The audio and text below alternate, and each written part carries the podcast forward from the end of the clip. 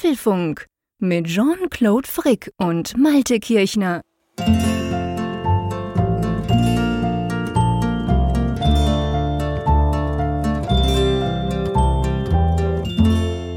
Folge 355 des Apfelfunk Podcasts, aufgenommen am Mittwoch, 23. November 2022.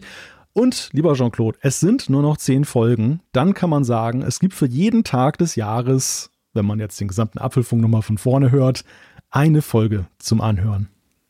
Krass. Wahnsinn. Stimmt. Stimmt. Genau. Man könnte ein Jahr lang dann, wenn es dann soweit ist, also was ist denn das dann irgendwann im Januar, oder? Könnte man dann quasi, ähm, oder Anfang Februar wahrscheinlich, zehn, hm, ja, irgend sowas. Dann könnte man jeden Tag eine Folge Apfelfunk hören, von der ersten an. Und wenn du nicht gestorben bist, landest du irgendwann mal auf der aktuellen. ja, wir wissen ja, dass es so Verrückte gibt, die das tun. Die schreiben uns das dann. Ja, einerseits das und, und zum anderen unser guter Freund oder unser guter gemeinsamer Freund Raphael hat mich eigentlich erst darauf gebracht, wie viele Folgen wir jetzt gemacht haben und dass du da schon ein der ganzes Jahr mit 300 zurück. Genau, der meldete sich jetzt irgendwie am Wochenende ja bei uns und äh, sprach uns so an.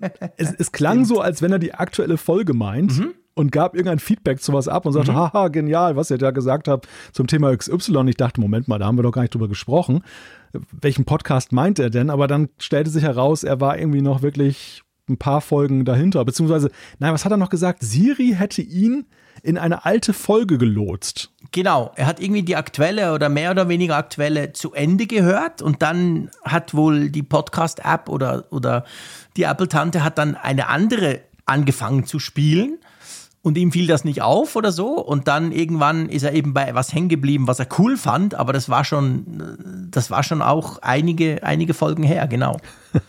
Und ich dachte so, weil ich ja vergesslich bin im Alter, ich dachte so, okay, kann sein, dass wir am Mittwoch darüber Ich erinnere mich zwar nicht mehr im Ansatz darüber, aber ja. okay, ist ja auch schon fast eine Woche her.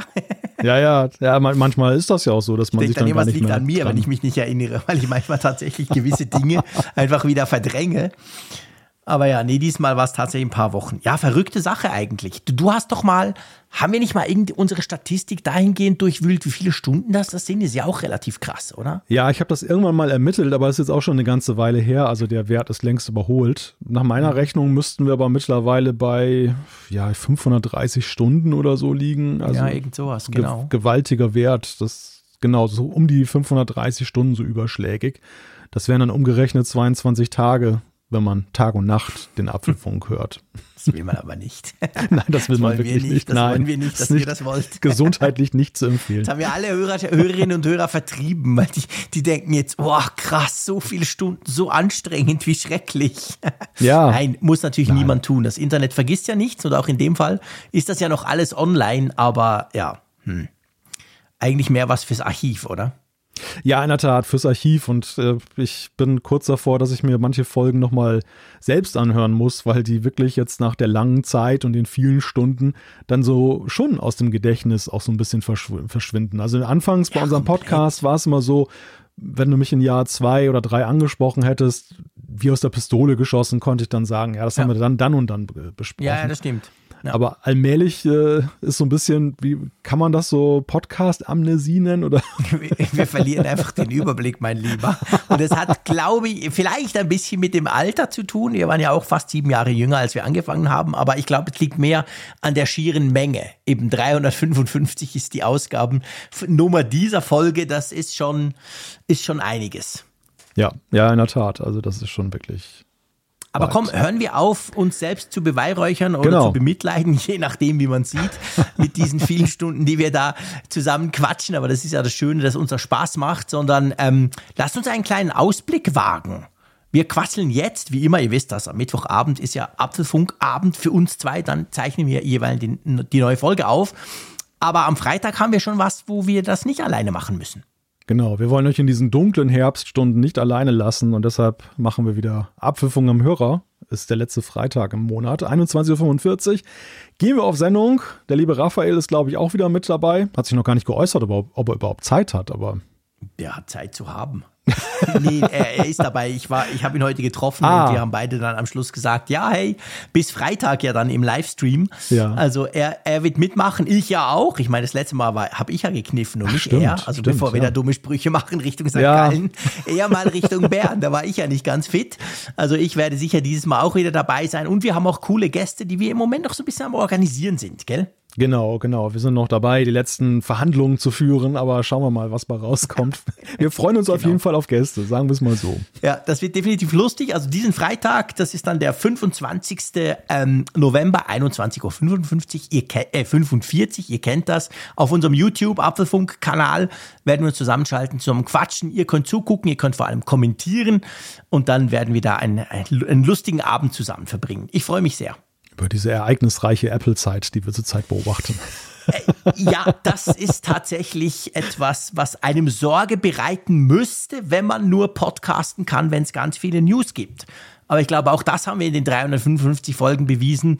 Wir brauchen eigentlich keine News. Im Notfall sprechen wir übers Wetter. Ja, genau, Wetter, gutes Stichwort. Wie, wie ist denn das Wetter in Bern überhaupt? Ja, es ist so ein bisschen wechselhaft. Es ist lustig. Wir haben ganz viele ähm, so Schlechtwetterfronten. Netterweise kommen die aber immer in der Nacht. Seit ungefähr sechs Tagen oder so regnet es immer in der Nacht. Gestern hat sogar mal ganz leicht geschneit so mhm. ganz kurz, blieb aber nicht liegen. Und am Tag ist im Allgemeinen entweder so ein bisschen grau oder sogar heute war zum Beispiel super sonnig, heute war großartig, wir haben wieder ein bisschen Strom produziert. Also von dem her gesehen, mir passt das. Aber heute war jetzt der erste Morgen, wo es 0 Grad war bei uns jetzt hier in Bern. Ja. Andere haben mir dann geschrieben auf Twitter, ja, bei mir ist noch viel kälter. Also heute hatte ich erstmal so das Gefühl, oh, der Winter ist wohl doch nicht mehr so weit weg. Aber äh, ja, eben wie gesagt, Ende November ist okay. Ja. Wie warm ist denn bei euch? Ja, ähnlich. Also um den Gefrierpunkt, jetzt wieder geht's gerade wieder bergauf. Ich gucke gerade mal auf die Apple Watch, was die sagt. Wo sind wir denn gerade? Ja, jetzt sind wir wieder bei 6 Grad. Also die letzten Tage, okay. wir hatten tatsächlich auch den ersten Bodenfrost bei minus 1 Schon? Grad. Ja. Und ja, es war alles weiß überzogen, kennt man ja gar nicht mehr, lange her, dass das so, Krass, so gewesen ist. Ich habe ja, hab ja dieses Jahr so gut taktiert mit meinen Winterreifen. Ich glaube, ich habe es beim letzten Mal schon erzählt. Dass stimmt, stimmt. Du bist eher spät, aber es hat genau just in time. Nein, ich bin, ich bin genau faul. Ich, nennen wir es beim Namen. Ich bin nicht spät, ich war faul. Ich, ich habe jedes Jahr irgendwie so Ladehemmung, die dann halt dann wechseln zu lassen. Ja. Und der Oktober hat ja nun auch keinen Grund gegeben, ja, das zu tun. Nötig, genau. Und als ich dann gemacht habe, habe ich gedacht, naja, vielleicht hättest du es auch noch weiter mit den Sommerreifen fahren können. Aber es hat sich dann ja jetzt gezeigt, jetzt passt es wettermäßig auch mit den Winterreifen. Nein, es ist wirklich ziemlich kalt geworden. Und mhm. äh, jetzt wird es wieder wärmer. Lustigerweise fühlt es sich ungemütlicher an, weil es eher so nasskalt ist. Ja. So ja. Kriechkälte, weißt du? So ganz, ja, so ganz ekelhaft. Ja. Bah, das ist dann auch nicht schön. Aber es ist November. Es geht in Ordnung. Da kann man nichts gegen sagen. Nein, also ich meine, das ist genau der Punkt. Wir hatten einen gigantischen Oktober und eigentlich, ich glaube, also was haben wir jetzt heute, den, den 23. Wahrscheinlich ist auch der November noch viel zu warm. Ja. Also bei uns war es zum Teil immer noch locker, dann 13, 14, 15 Grad am Tag und das ist ungewohnt im November. Jetzt, jetzt ist es unter 10 gefallen, die Höchsttemperatur, aber na, ich bin ja froh, ich habe es ja schon oft gesagt, ich bin ja eher so der Wärmetyp, von mir aus muss es nicht kälter werden, aber ja, letztendlich ist es doch so, der, der, der, der Winter rückt näher. Die Skigebiete, die, die haben natürlich gar keine Freude dran, wenn es erstens keinen Niederschlag gibt, aber vor allem, wenn es auch nicht kalt ist halt weil die ja zum Teil das schon auch beschneien, aber das geht natürlich nur, wenn es wirklich kalt ist in der Nacht und wenn es bisher war es wohl auch in den Bergen noch nicht so richtig kalt. Also die würden sich freuen, wenn es kälter wird. Ist mir zwar persönlich wurscht, weil ich ja nicht unbedingt Ski fahre, aber ähm, ja, schauen wir mal, was es noch bringt. Wann bist der erste Schnee kommt, das werde ich dir dann sagen. Apropos Schnee, bist du denn schon in Vorweihnachtsstimmung jetzt? Jetzt ist ja losgegangen, die Vorweihnachtszeit. Nein, überhaupt nicht. Hey, ist nicht, ist nicht am Sonntag erster Advent bei euch ja. auch, oder? Ja, ja. ja ich weiß ja nicht, vielleicht. Ist, glaube ich, international. Ja, wir feiern Anfang Januar Weihnachten. Oder weißt du, wir Schweizer, wir sind ja normalerweise die, die bei nichts dabei sind und alles ein bisschen anders machen. Von dem her könnte das ja sein. Nee, aber ich bin eigentlich noch überhaupt nicht in Vorweihnachtsstimmung. Hm. Aber jetzt ja wegen Black Friday auch und so, das ist ja, gibt, das wird ja so zusammengewurstelt. Dann gibt es schon so Weihnachtsaktionen, die dann lanciert werden und so. Ich habe auch heute bin ich irgendwo durchgefahren mit dem Zug, da sah ich schon Weihnachtsbeleuchtung hängen. Es war zwar am Nachmittag, da war es noch hell, also die, die war nicht an.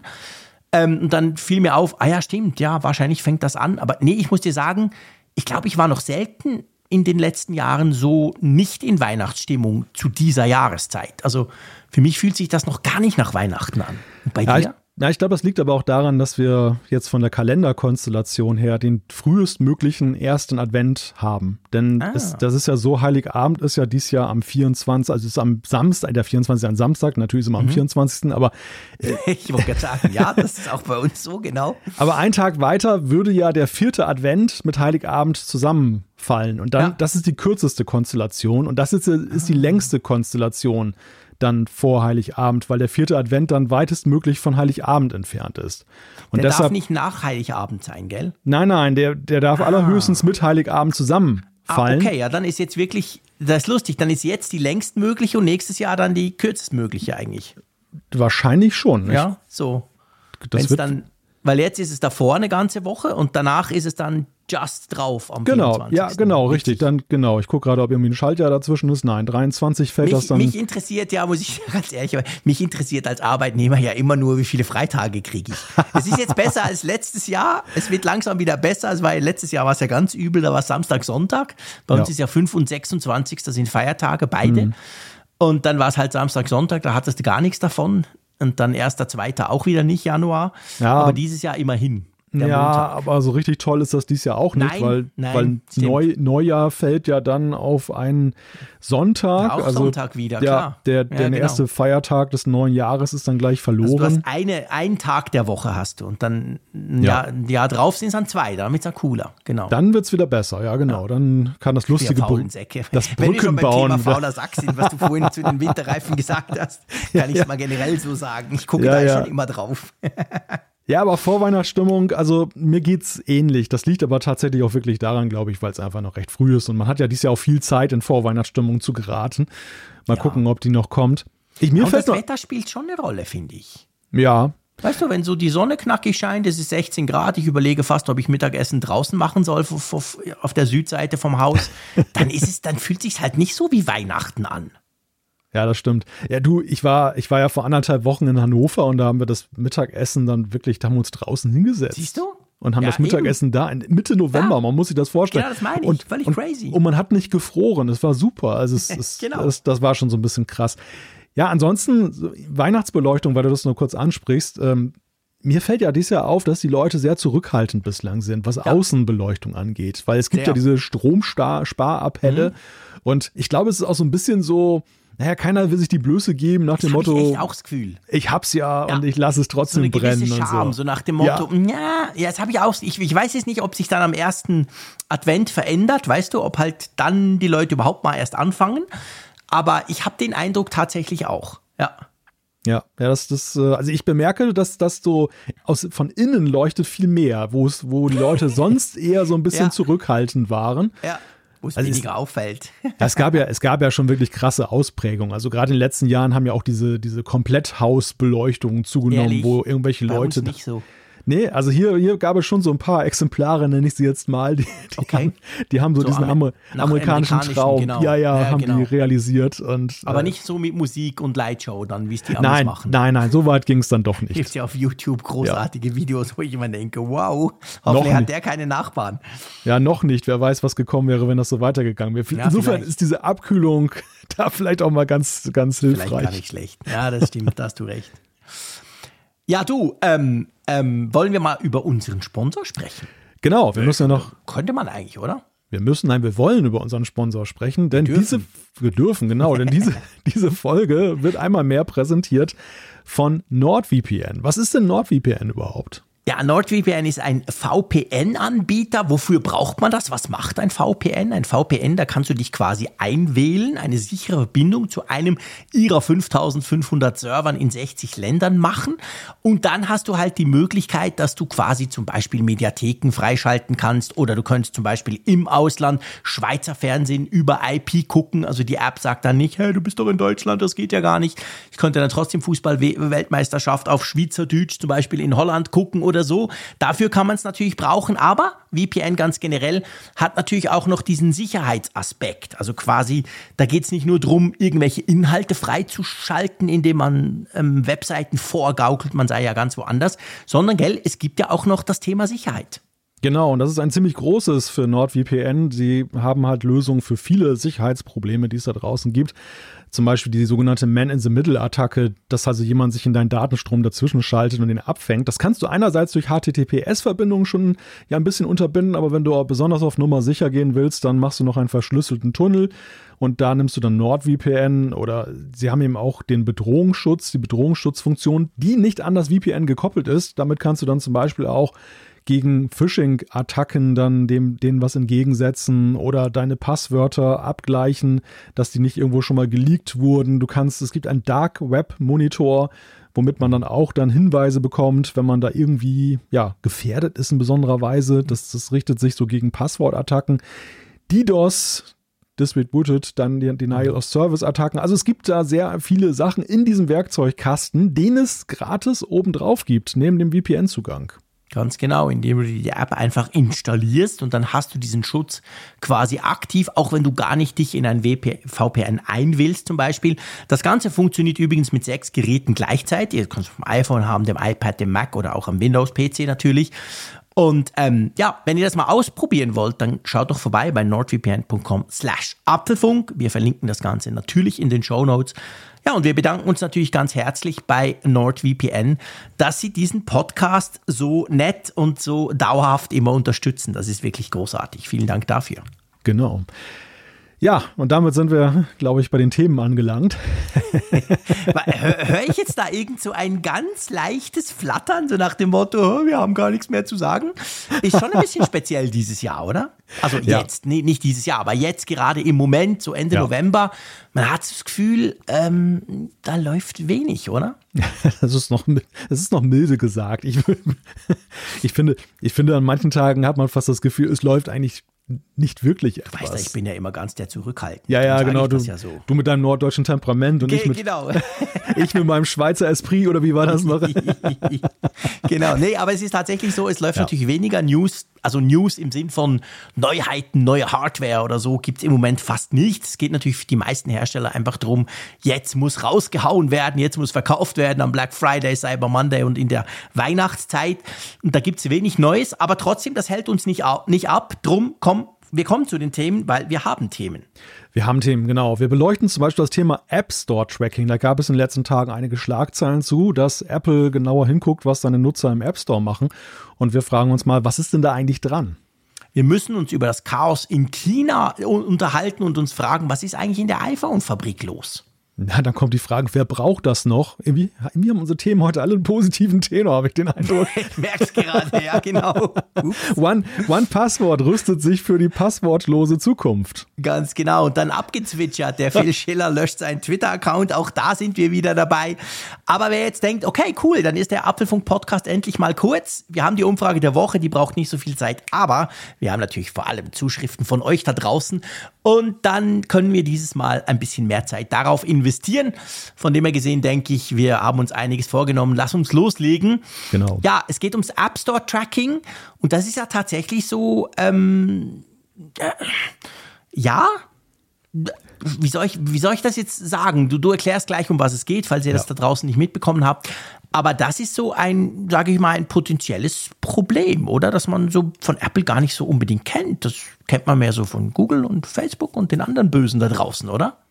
Ja, es werden zumindest schon kräftig die Skandalglocken geläutet da schon, draußen. Ja. ja. ja, und äh, man fragt sich natürlich, was ist da genau dran? Also es geht darum, zwei Sicherheitsforscher, die sich unter der, dem Gruppennamen Mysk bezeichnen, die haben Anfang November schon dann mit einem, J jailgebreaktem iPhone mit iOS 14.6 dann herausgefunden, welche Art von Übertragung eigentlich vom, von der App Store App an Apple Server laufen, wenn man den App mhm. Store mhm. benutzt.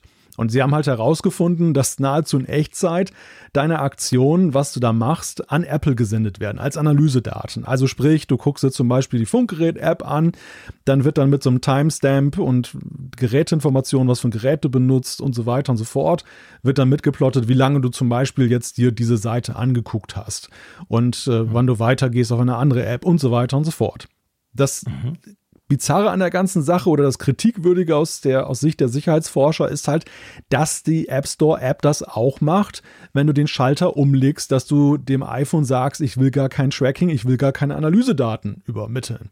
Und genau da ist ja Apple sehr rigide gegenüber anderen Apps. Wir wissen ja, App Tracking Transparency. Mhm. Den Entwicklern wird halt auferlegt, dass sie halt einen Schalter einrichten müssen ähm, dass du sagen kannst, nein, ich will kein App-Tracking. Ich will auch, also App-Tracking auch im Sinne von, dass es über diese App hinausgeht. Auch mhm. das haben sie herausgefunden, dass die anderen Apple-Apps da auch recht kommunikativ sind und äh, dass dann letzten Endes Apple ein ziemlich interessantes Profil von den Nutzeraktivitäten machen kann. Kann wohlgemerkt. Was sie damit anstellen, wissen wir natürlich nicht, aber dass zumindest erstmal Daten da übertragen werden. Mhm. Jetzt gab es noch eine neue News diese Woche, da haben sie nochmal nachgelegt und zwar haben sie jetzt herausgefunden, dass es dann noch eine sogenannte DSID gibt, die sie da entdeckt haben, ein Directory Services Identifier, den Apple wohl gebraucht. Das ist sozusagen eine Kennnummer, die sie wiederum assoziieren können mit der mit deinem iCloud-Account. Also sprich, sie können diese Daten dann also auch individuellen Nutzern durchaus zuordnen, wenn sie das wollen. Und ja, am Ende stehen wir jetzt halt da mit dieser ganzen Geschichte. Es gibt jede Menge Kritik. Und natürlich die Frage, wie soll man das bewerten? Ja, es ist schon krass. Ich meine, das kommt einem ja, alles, was du jetzt erklärt hast, diese technischen Erklärungen, wie das funktioniert oder wie das angeblich funktioniert, ähm, kommt einem ja eigentlich brutal bekannt vor. Das ist ja genau das, was Meta, Facebook, aber letztendlich auch Google macht, auch mit diesen IDs etc., wo es ja eben auch darum geht, dass man halt die Leute dann auch am Ende des Tages dahingehend identifizieren kann, dass man weiß, der sucht so, der sucht so, das ist wohl wieder der gleiche. Ich meine, auf der anderen Seite ist lustig, als ich das zuerst mal gelesen habe, im allerersten Moment, bevor ich mich in die technischen Details, ähm, bevor ich mir die angeguckt habe, war ich gar nicht so überrascht, weil der App Store ist ja schon, da gibt es ja auch quasi Werbung drin. Man kann ja auch Werbung buchen. Also wir könnten sagen, hey, wir wollen ein Funkgerät promoten, das soll ein bisschen mehr prominenter angezeigt werden und dann kann man das ja tun. Also der App Store ist ja eigentlich das Teil bei Apple, wo wir jetzt ein bisschen übertrieben formuliert, am meisten Werbung sehen.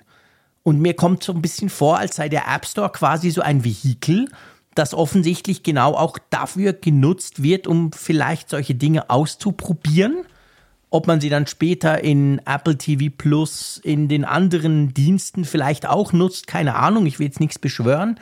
Aber im ersten Moment hat mich nicht erstaunt, dass es jetzt gerade den App Store trifft. Ging dir hm. das auch so? Ja, also bei mir ist eigentlich die Frage aufgeploppt, was deckt denn Apples Datenschutzbegriff jetzt konkret mhm. ab? Und da ist ja augenscheinlich die Vorstellung da, und die war bei mir bislang auch da, dass das eben allumfassend ist. Also dass jegliche mhm. Art von äh, Benutzer-Tracking eigentlich ausgeschlossen wird, wenn ich diese Schalter umlege. Genau. Das habe ich, das habe ich so wahrgenommen. Das suggerieren Sie ja auch. Ja, genau, das suggerieren Sie. Ne? Sie. Sie sagen ganz klar, was auf deinem Gerät passiert, bleibt auf deinem Gerät. Und mit diesem Versprechen ist es ja eigentlich dann schon ein gewisser Bruch, dass das jetzt ja. dann doch passiert im Hintergrund. Wenn man es jetzt ein bisschen pragmatischer betrachtet, dann äh, sieht man, Tracking ist ja nicht gleich Tracking, sondern am Ende ist es ja so, das, worum es Apple ja ging, was auch Facebook ja gerade massiv wehtut, das ist ja eben die Unterbindung des sogenannten Werbetrackings, dass also Daten erhoben werden, die zum Beispiel auch an Dritte weiterverkauft ja. werden für Werbezwecke, für Adressierungszwecke. Und dass da augenscheinlich nochmal in den Häusern differenziert wird zwischen Daten, A, erstmal Analysedaten, sprich mhm. einfach Analyse technischer Natur, dass man guckt, äh, vom, sag ich mal, vom Crash-Debugging, wo stürzen Apps ab, was haben die Nutzer zuletzt gemacht, wie ist der Weg gewesen dorthin, mhm. über die Frage User Experience besser machen, dass man ja. einfach guckt, ist der App Store so, wie er da ist, jetzt eigentlich gut gemacht oder verlieren sich die Leute in Sackgassen? Mhm. Da ist es natürlich auch gut, so ein umfassendes Bild zu haben. Naja, und drittens, wie du gerade sagtest, so diese Werbeaktivitäten, aber nicht in dem Sinne, dass Apple diese Daten jetzt an Werbetreibende verkauft, nee. sondern schlichtweg, dass sie Umfelder schaffen, ähm, wo sie die Ausspielung so machen, dass es für den Kunden attraktiver ist. Also im Sinne von, sie haben jetzt eine, meinetwegen eine VPN-App und sie schauen jetzt, dass Leute, die nach Sicherheitstools suchen, dann bevorzugt die dann angezeigt bekommen, aber nicht dem jetzt dem Werbekunden dann direkt offerieren nach dem Motto, wir geben dir diesen direkten Zugang zu dem Kunden. Ja. Das, also das könnte ich mir schon vorstellen. Ja, genau. Gleichwohl will ich das nicht äh, damit jetzt rechtfertigen oder gutheißen. Also ich finde es schwierig, weil Apple einfach auch einen sehr ultimativen Anspruch an Datenschutz formuliert hat und ja auch gesagt hat, wir heben uns damit so klar von den anderen ab. Und das sind ja jetzt doch einige Zugeständnisse, die da genau. gemacht wurden. Also ich, ich sehe das auch so. Ich sehe eigentlich, ich sag mal, das, was jetzt da passiert, wenn man es dann so nutzen wird, wie du es jetzt ein bisschen skizziert hast, finde ich okay. Aber das Problem, das ich wirklich sehe, sind zwei Dinge. Das eine ist die Reputation, weil man halt, weil er Apple hingeht und das machen sie ja manchmal auch so ein bisschen auf ja, bös gesagt, fast eine hochnäsige Art, so quasi, hey, aber bei uns bist du secure, Punkt. Sie haben diese tolle Werbung mit dem Apfelsymbol, was ein Schlüssel wird und und und. Das machen sie ja, diese, diese Karte spielen sie seit vielen Jahren, weil sie gemerkt haben, hey, das ist ein USP, den man uns offen, offenbar abkauft. Das ist natürlich ein Problem, wenn du dann als Nutzer denkst, ja, aber äh, Freunde, äh, pff, so anders ist das nicht. Okay, ist nur im App Store und ihr gebt die Daten nicht weiter, aber im Prinzip macht ihr genau das gleiche wie Google. Und dann aber denke ich, es ist natürlich auch ein, ein zumindest potenziell sehr, sehr großes politisches Problem. Weil Apple hat ja allenthalben Probleme, ihr wisst das, Gatekeeper, die EU und ja. so weiter. Und ich meine, da, da, da, wo ja all diese Aufsichtsbehörden immer extrem hellhörig werden, ist ja diese Ungleichbehandlung, weißt du? Mhm. Quasi der andere darf nicht, ich selber tue aber schon, weil es ja meine Plattform. Das gibt ja auch, da hat ja auch Google schon Milliarden an die EU zahlen müssen, für genau solche Geschichten halt. Und ich meine, das ist jetzt, finde ich, sollte sich das bewahrheiten, und ich meine, ich gehe jetzt mal davon aus, das sind ja nicht Idioten, die das da geschrieben haben, diese Sicherheitsforscher, dann ist das natürlich eine ganz, ganz fiese Flanke, die, die gerade die EU natürlich bei ihren Untersuchungen gegen Apple nutzen könnte, oder? Ja, und vor allem das reiht sich ja ein in eine Reihe von anderen ja, Entdeckungen, die es ja auch schon gab. Also die genau. gleiche Gruppe hat ja zum Beispiel auch schon offengelegt, dass Apple auch mit seiner App Store App und anderen Apps seine eigene Kommunikation an VPNs vorbei macht. Genau. Das genau. heißt, wenn du eine VPN-App ja, nutzt, Stimmt. dann äh, kann Apple seine Daten trotzdem auf direkten Wege an seine Server übermitteln und muss keine Umwege gehen. Und auch da ist es ja so, dass die, das Betriebssystem dem, dem Hersteller des Gerätes da eine, ein Privileg herausarbeitet. Was sonst keiner hat. Genau, und, und, und, für das es auch keine triftige Begründung jetzt gibt, so im Sinne ja. des Nutzers, sondern wo einfach die Interessen des, des Herstellers dann an erster Stelle stehen. Ja. Was ich interessant finde, ist, muss ich dir sagen, und das habe ich mit sehr großem Interesse mir angesehen, mich interessierten die Reaktionen der, der Leserinnen und Leser dazu. Weil, mhm. Wie reagieren die eigentlich Stimmt. darauf, was Apple da macht? Und erstaunlicherweise, einige Medien läuteten die Skandalglocken, aber das ja. Feedback war überwiegend gleichgültig. Es war so im Sinne Ehrlich? von, ja, dass, dass viele haben gesagt, ja, toll ist das zwar nicht, aber ich vertraue Apple, dass sie äh, verantwortungsvoll mit den Daten umgehen. Und ich glaube, in diesem Bewusstsein macht Apple auch sowas. Also sie wissen, sie können es Krass. vielen Nutzerinnen und Nutzern augenscheinlich zumuten, das zu tun. Mhm. Das, weil letztendlich das von denen nicht kritisiert wird, weil sie einfach ja. so einen riesigen Vertrauensvorschuss genießen. Puh. Aber ich finde es also trotzdem. Ein riskantes Spiel mit dem Vertrauen zu spielen. Ja, ich, ich genau. Und ich finde es heikel. Also ich finde es echt ja. heikel und ich glaube, ja, am Ende ist es halt ja auch so, ich meine, wie wollen sie letzten Endes die Entwickler bei den Entwicklern für Verständnis werben, wenn sie selber genau. mit so schlechtem Beispiel da an der Stelle vorangehen? Mein, das fängt schon an, genau das, was du am Anfang gesagt hast, dieses Tracking kannst du ja auch bei den Apple eigenen Apps unterbieten. Das ist ja nicht so, dass das bei Apple nicht kommt, diese Meldung, wenn du das zum ersten Mal machst. Da kommt ja eben beim App Store auch die Frage, hey, dürfen wir, dürfen wir nicht? Und du sagst dann, nö, natürlich nicht. Und das ist ja genau das. Wie will denn dann Apple hingehen? Bei ihrer eigenen App quasi lassen sie den Schalter zwar zu, aber sie ignorieren ihn einfach.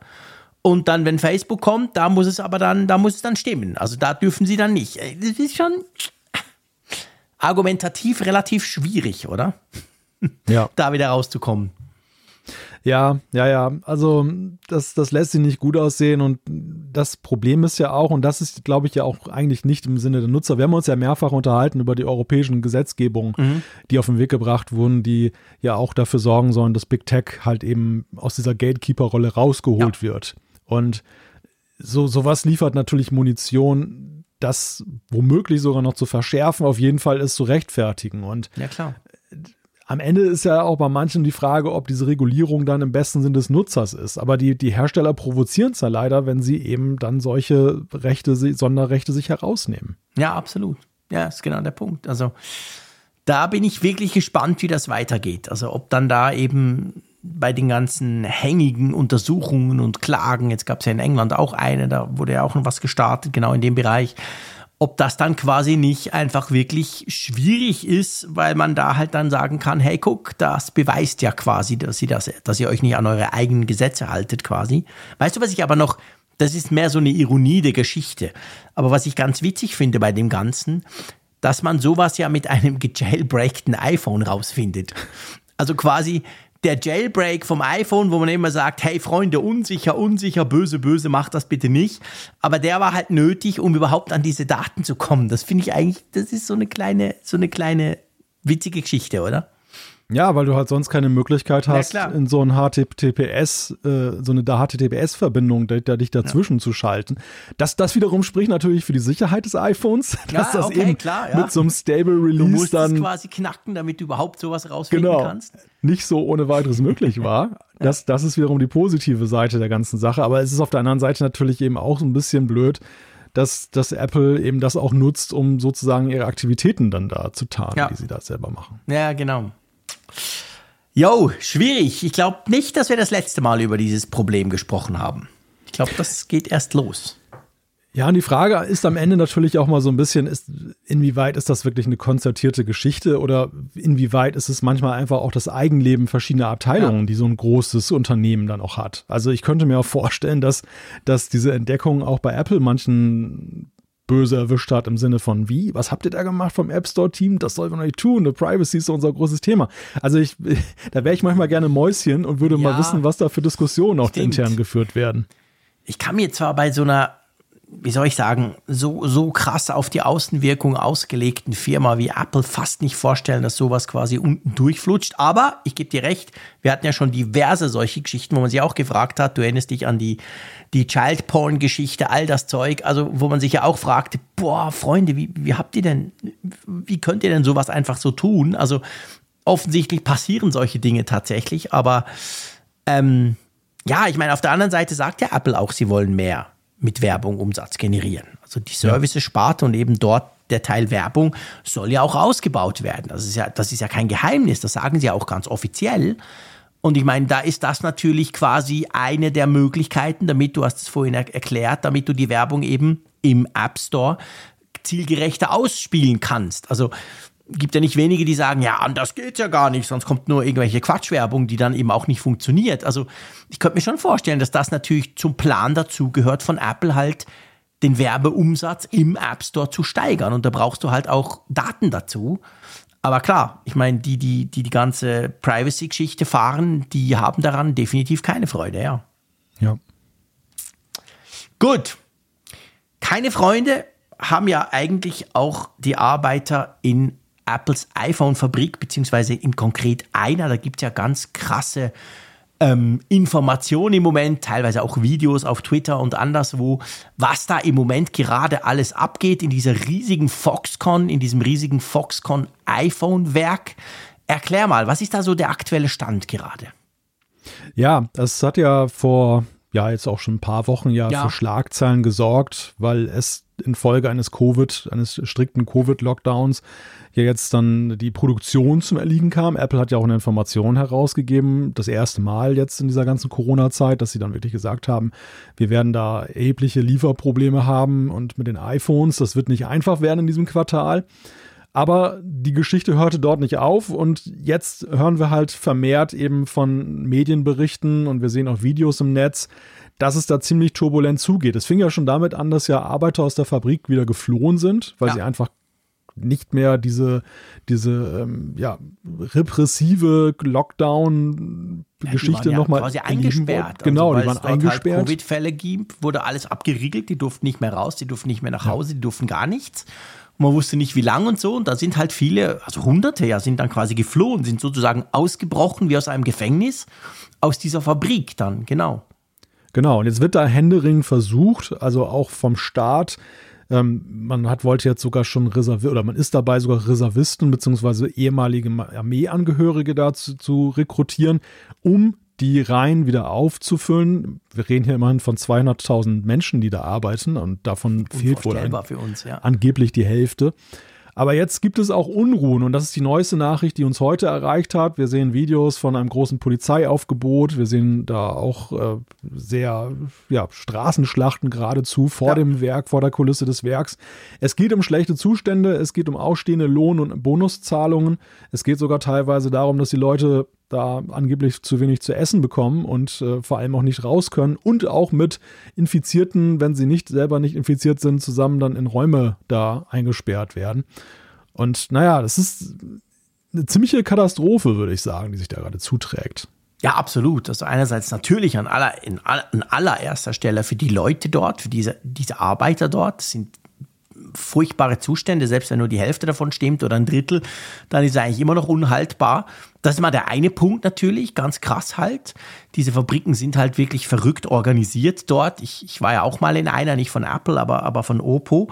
Die war natürlich viel, viel kleiner, da waren nicht 200.000 Arbeiter, aber man sieht halt schon, das sind wirklich, das sind ja so eine Art kleine Städte, wie die organisiert sind. Und jetzt halt durch diese, diese Null-Covid-Politik wird das dann eben fast eher zum Gefängnis. Und für Apple ist das natürlich mega schlecht. Auf der einen Seite ganz praktisch, weil einfach die iPhones nicht geliefert werden, weil sie nicht gebaut werden. Das hat ja Apple selber schon gesagt. Wir haben es auch hier schon thematisiert gehabt. Aber auf der anderen Seite zeigt halt diese krasse Abhängigkeit, gerade und vor allem beim iPhone, von China. Und China mit dieser Zero-Covid-Politik steht halt mehr oder weniger alleine da also kein anderes Land macht das so krass wie die. Und man sieht auch nicht so richtig, wo das hinführen soll. Und das wird je länger, je mehr für Apple zu einem riesigen Problem. Wir haben auch schon darüber gesprochen. Sie sind ja auch dran, quasi diese Abhängigkeit zu reduzieren. Aber das geht natürlich nicht von heute auf morgen. Konkret heißt das jetzt einfach, jetzt mal ganz vom Finanzmenschen ausgesprochen, ganz böse, ganz unemotional, dass einfach zu wenig iPhones auf dem Markt sind für das wichtigste Quartal des Jahres. Ja.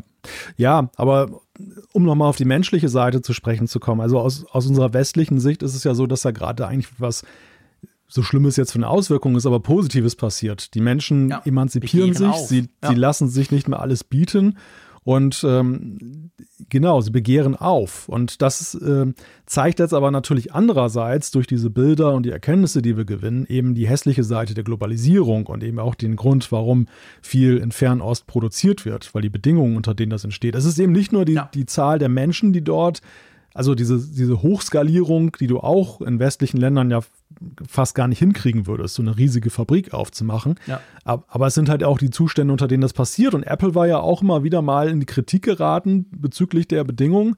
Sie haben ja auch dann viel unternommen, dann das positiver darzustellen, beziehungsweise eben auch ja Initiativen gestartet, wo sie gesagt haben, wir unternehmen was, das bei uns das nicht so ist wie bei anderen Herstellern. Aber das jetzt konterkariert natürlich diese Bemühungen schon sehr stark und ja. bislang schweigt Apple sich dazu aus. Ist ja die Frage, wie, wie gehen sie damit um? Ne? Also es gibt ja zwei Möglichkeiten oder drei Möglichkeiten. Die eine Möglichkeit ist, das auszusitzen und zu gucken, ob es irgendwann wieder ruhig ist. Mhm. Ähm, die zweite Möglichkeit ist, dass sie forcieren, was sie ja in letzter Zeit schon getan haben, in andere Länder zu gehen. Ja sozusagen China den Rücken zu kehren, was, genau. nicht, was nicht unbedingt nur eine positive Botschaft ist, die sie damit senden würden, weil sie letztendlich dann ja auch dann sagen, okay, wenn die zu westlich werden, gehen wir halt in andere Länder, wo nicht dann aufbegehrt mhm. wird. Finde ich jetzt auch nicht so eine positive Botschaft. Oder aber sie gehen jetzt tatsächlich ran, vers versuchen jetzt natürlich überlegt ranzugehen, wie sie vielleicht dann doch wieder eine Initiative starten können, um die Verhältnisse zu bessern und, ja. sag ich mal, zu reagieren darauf. Ja, ist genau der Punkt. Also ich meine, man sieht ja auch, klar wird China wegen Apple nicht seine Zero-Covid-Politik ähm, ändern, weil das ist halt etwas, das haben sie sich in den letzten zwei Jahren haben sie sich in diese Sackgasse quasi reinmanövriert, da kommen sie kaum mehr jemals raus, raus politisch, aber man sieht ja schon auch, wie die Reaktion der lokalen Behörden ist. Du hast es vorhin erwähnt, die ja quasi Reservisten beziehungsweise ehemalige Militärangehörige ähm, dort in die Fabriken schicken wollen, zum eben Arbeiten, damit, damit die iPhone-Produktion wieder läuft. Also man ist sich natürlich auch auf chinesischer Seite extrem bewusst, wie wichtig so ein Kunde ist und wie wichtig eben so eine Fabrik letztendlich auch ist für die Arbeitsplätze solcher, von so einer Region. Also da ist natürlich die Frage, ob man da den Hebel ansetzen könnte, weißt du, um, um quasi zu versuchen, eben diese, diese Zustände dort zu verbessern und die Arbeitsbedingungen einfach wirklich zu verbessern, dass die dort wieder gerne arbeiten und das dann quasi für beide wieder einigermaßen stimmt. Ja, Ja, ja, also normalerweise Aber es kann ist das ganz schlecht für Apple, klar, weil es wirft natürlich den Spotlight, das, das Licht quasi eben auch wieder auf diese Zustände und die sind nun mal halt wirklich für westliche Vorstellungen absolut unvorstellbar eigentlich.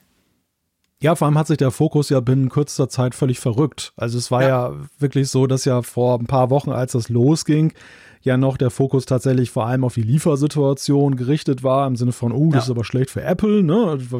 So, es spielte eigentlich gar nicht so eine große Rolle, was in China da wirklich sich mhm. zuträgt. Viele haben nur die Folgen betrachtet. Ja. Jetzt ist es ja, hat das einen ganz anderen Zungenschlag bekommen, die Diskussion darüber. Also die, die Frage, ob man jetzt ein iPhone lieferbar ist oder nicht, rückt da völlig in den Hintergrund.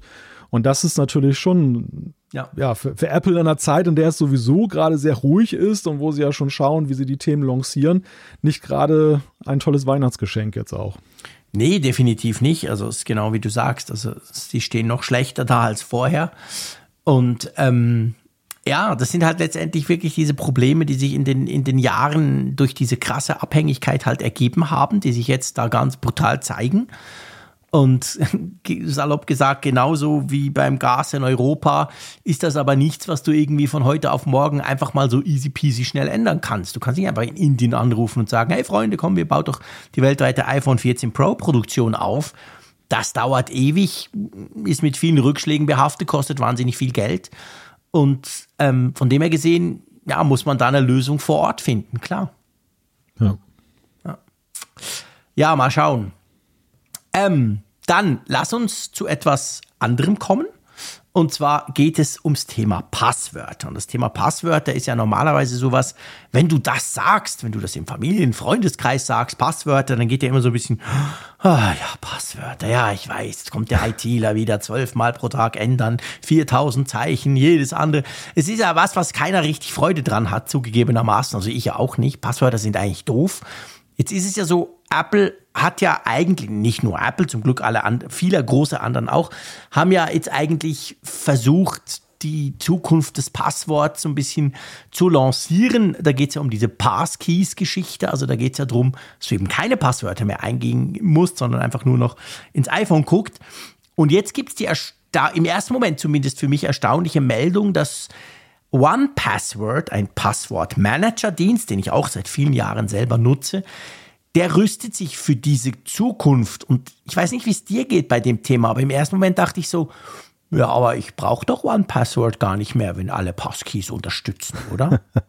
ja, es war tatsächlich auch mein erster Reflex, dass ich so dachte, hm, ja, sie wollen sich nochmal ins Gespräch bringen, aber genau. was haben sie mir, was haben sie mir denn konkret zu bieten, was ja. jetzt künftig durch diese passwortlose Zukunft, also alleine der Begriff passwortlose Zukunft suggeriert ja schon, dass es auch keinen Passwortmanager mehr genau. braucht. Genau.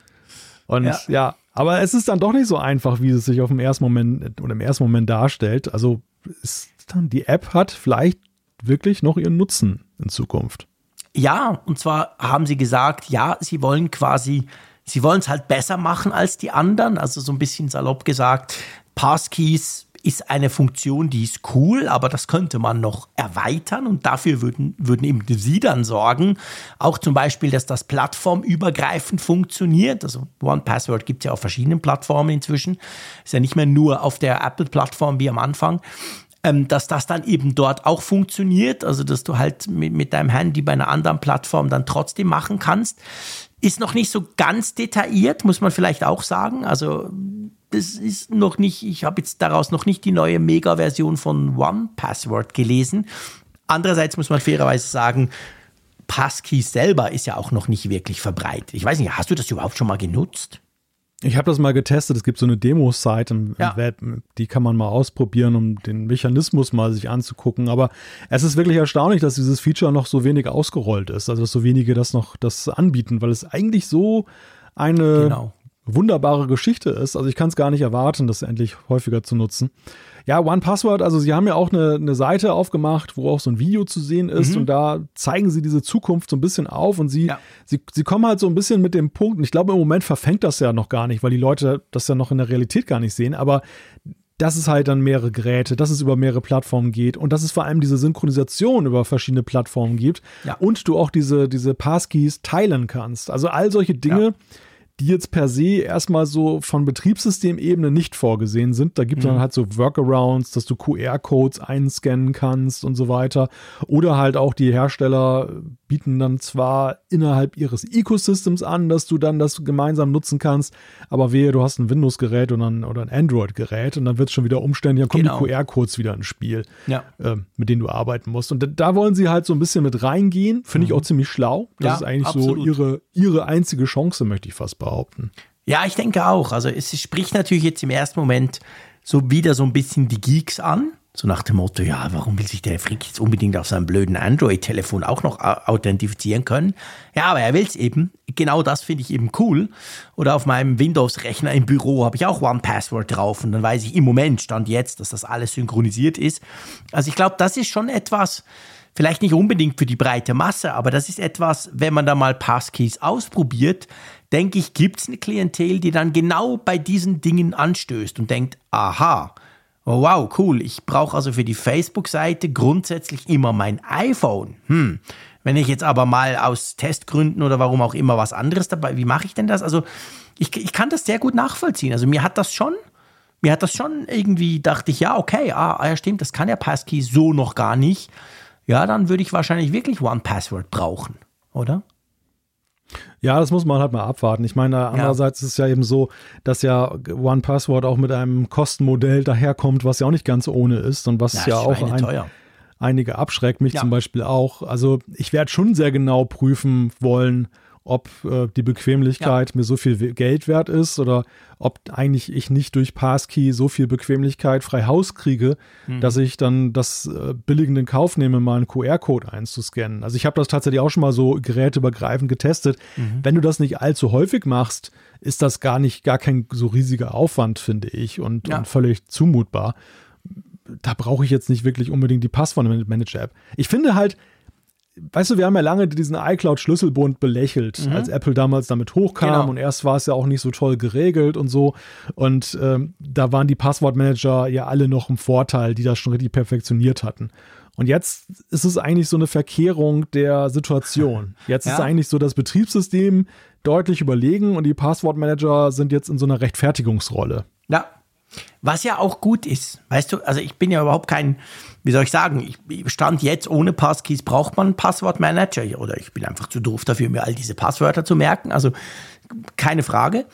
Aber ich bin ja grundsätzlich auch dafür, dass sowas möglichst einfach, barrierefrei im System drin ist, ganz einfach drum, weil ich ja weiß, dass ja längst nicht alle Passwortmanager nutzen. Nur ein ja. kleiner, ein winziger Bestandteil der Leute nutzt das überhaupt. Das heißt mit anderen Worten, die, die es jetzt nicht nutzen, die haben halt ihr Standardpasswort, das sie überall reinhacken oder sonst irgendwelche blöden Tricks, die die bösen Buben auch wissen. Und dadurch mit Passkeys, dass die dann Passkeys einfach so nutzen können, weil sie merken, ah, okay, ja, mit Face ID und zack, buff und funktioniert. Das macht natürlich Passwörter per se und dadurch letztendlich in letzter Konsequenz das Internet viel sicherer. Und da bin ich mega Fan davon. Also ich bin auch nicht traurig, wenn wir keine Passwörtmanager mehr brauchen. Bin aber auch noch unsicher, weil ich eben, wie du, ich muss auch sagen, ja, klar, ich habe diese Seite mal ausprobiert. Nice. Ich habe die Papers dazu gelesen, auch toll. Aber jetzt müssen wir halt mal gucken, wie sich das da im Alltag wirklich anfühlt, wie das funktioniert, wie da auch, weißt du, wie da auch das Onboarding ist, wie transferiere ich denn das jetzt alles von hm. meine 3000, ja nicht übertrieben, aber 300 Passwörter, wie, wie mache ich die jetzt alle zu Passkeys und so? Also da habe ich schon noch ganz, ganz viele Fragezeichen im Moment. Ja, das wird in der Tat auch so eine Fragestellung sein, wie komfortabel wird das gestaltet. Ich habe schon so gesehen, äh, wenn du diese Login-Buttons wie zum Beispiel Sign in with Apple mhm. benutzt, so toll das ist, aber wenn du bereits einen bestehenden Account hast, die Anbieter machen es dir unterschiedlich leicht oder schwer, zwischen den Verfahren zu springen. Also ja. ich, ich liebe ja, es ja eigentlich, dann so passwortgestützte Zugänge abzulösen durch diesen Sign in with Apple mhm. Aber es gibt teilweise auch bei manchen Seiten gar keine Möglichkeit, das zu tun. Genau. Also du genau. müsstest quasi einen ganz neuen Account aufmachen, ja, genau. was natürlich dann irre aufwendig ist. Und da sehe ich auch das Risiko bei Passkey, dass das für neue Nutzer toll ist, dass aber Altnutzer dann irgendwie auf der Strecke bleiben, weil man sie nicht rauslässt aus dieser alten Nummer. Und, äh, ja, und dann wäre es, seien wir ehrlich, eine Totgeburt. ja, Sorry, ja, das geht nicht. Jein. Ich glaube schon, dass wir eine kritische Masse überschreiten werden, die Passkey einsetzen und wo du es auch verwenden wirst. Es wird halt nur ärgerlich sein, dass du immer noch irgendwelche hast, die es nicht machen. Die Frage ist, wie man mit denen umgeht. Ob die am Ende stigmatisiert werden, dass man sagt, ja, wer es nicht unterstützt, der ist nicht mehr marktkompatibel und die Leute wenden sich davon ab. Oder ob es dann so ist, dass es eine so unselige Situation zur Folge hat, dass man eben wieder, irgendwie dann doch noch so einen Passwortmanager dann pflegen muss und alten, weil man noch ein paar Accounts hat, die halt nicht zu transferieren sind. Ja, also ich meine, weißt du, ich meine nicht, ich, ich, was ich meine ist, im Moment, Stand jetzt, hat ja praktisch jeder Internetnutzer irgendwo schon Accounts. Also, weißt du, wenn ich jetzt einen neuen Facebook-Account aufmache und das von Anfang an mit Passkeys mache, ist ja das toll, keine Frage. Aber die, die, allergrößte Mehrheit hat ja schon den Account. Also muss es ja irgendwie ja. eine Möglichkeit geben, möglichst einfach natürlich, klar, weil sonst machen sie Leute nicht, das Ganze dann eben von jetzt vom Passwort halt rüber zu Passkeys zu transferieren. Und ich finde, damit steht und fällt die Nutzung. Das meine ich, weißt du? Dass hm. man das ja, glaub, einfach hinkriegt. Ja, ich glaube, der Druck wird aber auch größer sein auf die Anbieter, also ja. auf die Diensteanbieter, das zu tun, das weil bei der, der, der Sweet Spot bei Passkey ist ja, dass es nicht irgendwie einen, Her einen einzelnen Hersteller fördert. Apples nee. Login-Button, so praktisch er ist, ist aber am Ende ja auch die Aufforderung des Diensteanbieters, sich in das, dem Ecosystem von Apple unterzuordnen. Das Google ohne Ende, und, natürlich, genau, Frage. Und, das, und dass die da Bauchschmerzen ja. haben und das nicht willig machen, ist ja, ja völlig stimmt. nachvollziehbar.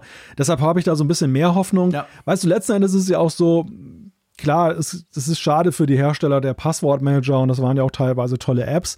Aber die, die Hersteller von den Betriebssystemen gucken ja oder offerieren uns ja jedes Jahr mit den neuen Versionen das, von dem sie meinen, dass es auf Systemebene ja für eine Mehrzahl der Nutzer wichtig ist. Und mhm. ich, ich finde halt in diesem Passwortbereich, der aus meiner Sicht so immens wichtig und eine Grundfunktion ist, waren sie eigentlich vergleichsweise zurückhaltend in der Vergangenheit. Das sie stimmt. haben da kräftig aufgeholt, aber am Ende haben sie halt diesen doch so wichtigen Punkt ja weitgehend den Dritt Herstellermarkt überlassen. Und das fand ich eigentlich ziemlich, ja, fahrlässig geradezu schon, weil die Konsequenzen dieses Tuns ja sehr groß sind. Ja. Es ist viel wichtiger, da eigentlich Systemfunktionen vorzuhalten, als jetzt in anderen Bereichen, wo du eher so sagst, nice to have. Und deshalb, ja, ich, begrüße, ich begrüße das wirklich sehr, dass diese Passkey-Geschichte jetzt kommt. Ich begrüße umso mehr, dass sie herstellerübergreifend ist. Ja, und man darf natürlich eins nicht vergessen. Ich, ich bin absolut hundertprozentig deiner Meinung. Und man darf auch nicht vergessen, die Hersteller selber, Facebook, Google, Apple, wer da alles dabei ist, die begrüßen das ja auch. Weil machen wir uns nichts vor, für die ist es ebenfalls ein Riesenproblem, wenn Otto einfach immer das gleiche Passwort überall nimmt und das Passwort ist inzwischen jedem Hacker de der Welt bekannt. Das ist ja nichts, was Google und Facebook cool finden. Das finden auch die scheiße. Dann gibt's wieder Datenlecks, dann gibt's wieder Probleme, dann gibt's wieder negative PR. Also die sind ja letztendlich auch alle dran interessiert, dieses ganze Thema Login und Passwörter einerseits vor allem sicherer, aber andererseits eben auch einfacher nutzbar zu machen. Und drum, ich glaube, das zeigt auch, drum sind die alle bei der Allianz dabei, weil da ziehen für ja. einmal alle am gleichen Strick. Ja, und ich glaube, wir werden auch dieses Problems des Phishings nicht Herr werden, wenn nicht eine bessere Technik kommt. Ja, also genau. das, das Phishing, wir sehen da eine extreme Professionalisierung, dass ja. die, so früher waren es so radebrechend deutsche ja, E-Mails, die du gekriegt hast, von wegen. musstest du äh, echt doof sein, um da drauf reinzufallen. Genau. Aber die Zeiten das, sind vorbei die Zeiten sind vorbei. Du kriegst teilweise täuschend echte E-Mails ja. zugeschickt und äh, man kann auch, ich sag mal, früher konntest du wirklich sagen, ja, Nutzer, lerne gewisse Grundregeln, das genau, zu erkennen. Dann passiert dir das und nicht. Genau, mit der Grundvorsicht kann das nicht passieren. Mittlerweile ist es wirklich schon so, also ich sag mal, das kann man vom durchschnittlichen Nutzer manchmal nicht erwarten, dass ja. er das durchschaut. Ja. Und das ist natürlich auch ein immenses Problem für die Anbieter, weil da ja auch Schäden entstehen, auf denen sie teilweise sitzen bleiben. Also da, wo auch dann da entsprechende Verluste damit gemacht werden. Und deshalb, ja, wie, wie du schon sagst, es ist auch in ihrem besten Interesse, eigentlich die Passwörter weitestmöglich abzulösen durch ja. Passkey. Ja, ja, absolut. Das ist genau der Punkt.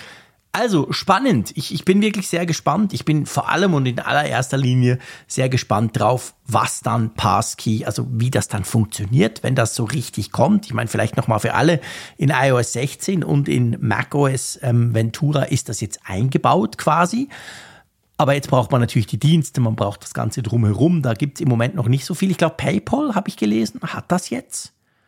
Wahrscheinlich nee, kommt nur, erst noch. Oder kommt Erstmal das erst nur in den USA und okay. dann wird es irgendwann ausgerollt. Also, also, es geht langsam. Also man voran. sieht, das dauert natürlich noch eine Weile. Ihr, sieht, ihr seht das jetzt noch nicht bei, beim Dienstanbieter eurer Wahl oder beim Service eurer Wahl, den ihr nutzt.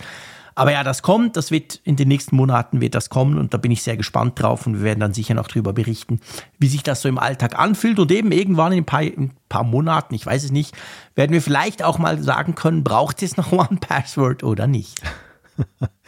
Ja, die Frage ist auch, ob Phil Schiller in Zukunft noch äh, Passkey braucht für seinen Twitter-Account. Wahrscheinlich das nicht, oder? Wahrscheinlich nicht. Ich glaube, ich wollte gerade sagen, also in, beim Thema braucht's nicht, dann sind wir wirklich beim nächsten Thema und zwar der Phil Schiller eine nicht ganz unbekannte Apple-Persönlichkeit, sag ich mal.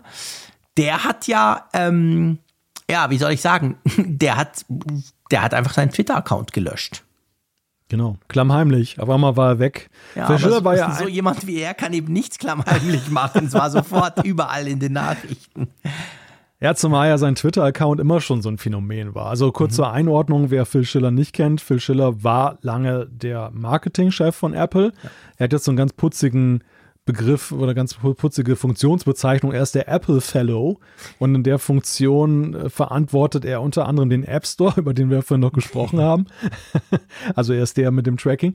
Auf jeden Fall er hatte halt sehr früh einen Twitter-Account, während Apple, das war zu einer Zeit, als Apple noch völlig zugeknöpft war, was eben soziale ja. Netzwerke und so anging.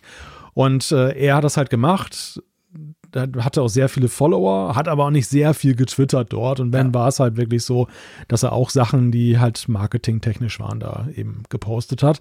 Naja, und jetzt hat er halt wirklich klammheimlich den gelöscht. Ja, genau. Und das wurde natürlich dann schon bemerkt. Und natürlich, ihr wisst es, ihr habt es ziemlich sicher mitbekommen. Wir haben darüber gesprochen, aber vor allem natürlich alle anderen haben noch viel mehr darüber gesprochen. Bei Twitter bleibt ja kein Stein auf dem, auf dem anderen, seit der Elon Musk das übernommen hat vor ein paar Wochen. Und Klar, Phil Schiller hat das nicht so gesagt, aber das musste er auch nicht. Er hat jetzt sein Twitter-Profil gelöscht, das ist sicher kein Zufall. Also er sieht diese Übernahme halt vom, vom Elon Musk von Twitter sehr, ähm, ja, wahrscheinlich negativ und hat für sich entschieden, dass die Plattform nicht mehr die seine ist und ist dann raus. Ähm, gibt ja einige, die das auch gemacht haben, bekannte Persönlichkeiten, die das aber dann auch meistens irgendwie erklärt haben oder so ein bisschen halt auch aufgebauscht haben. Er nicht, er ging einfach raus.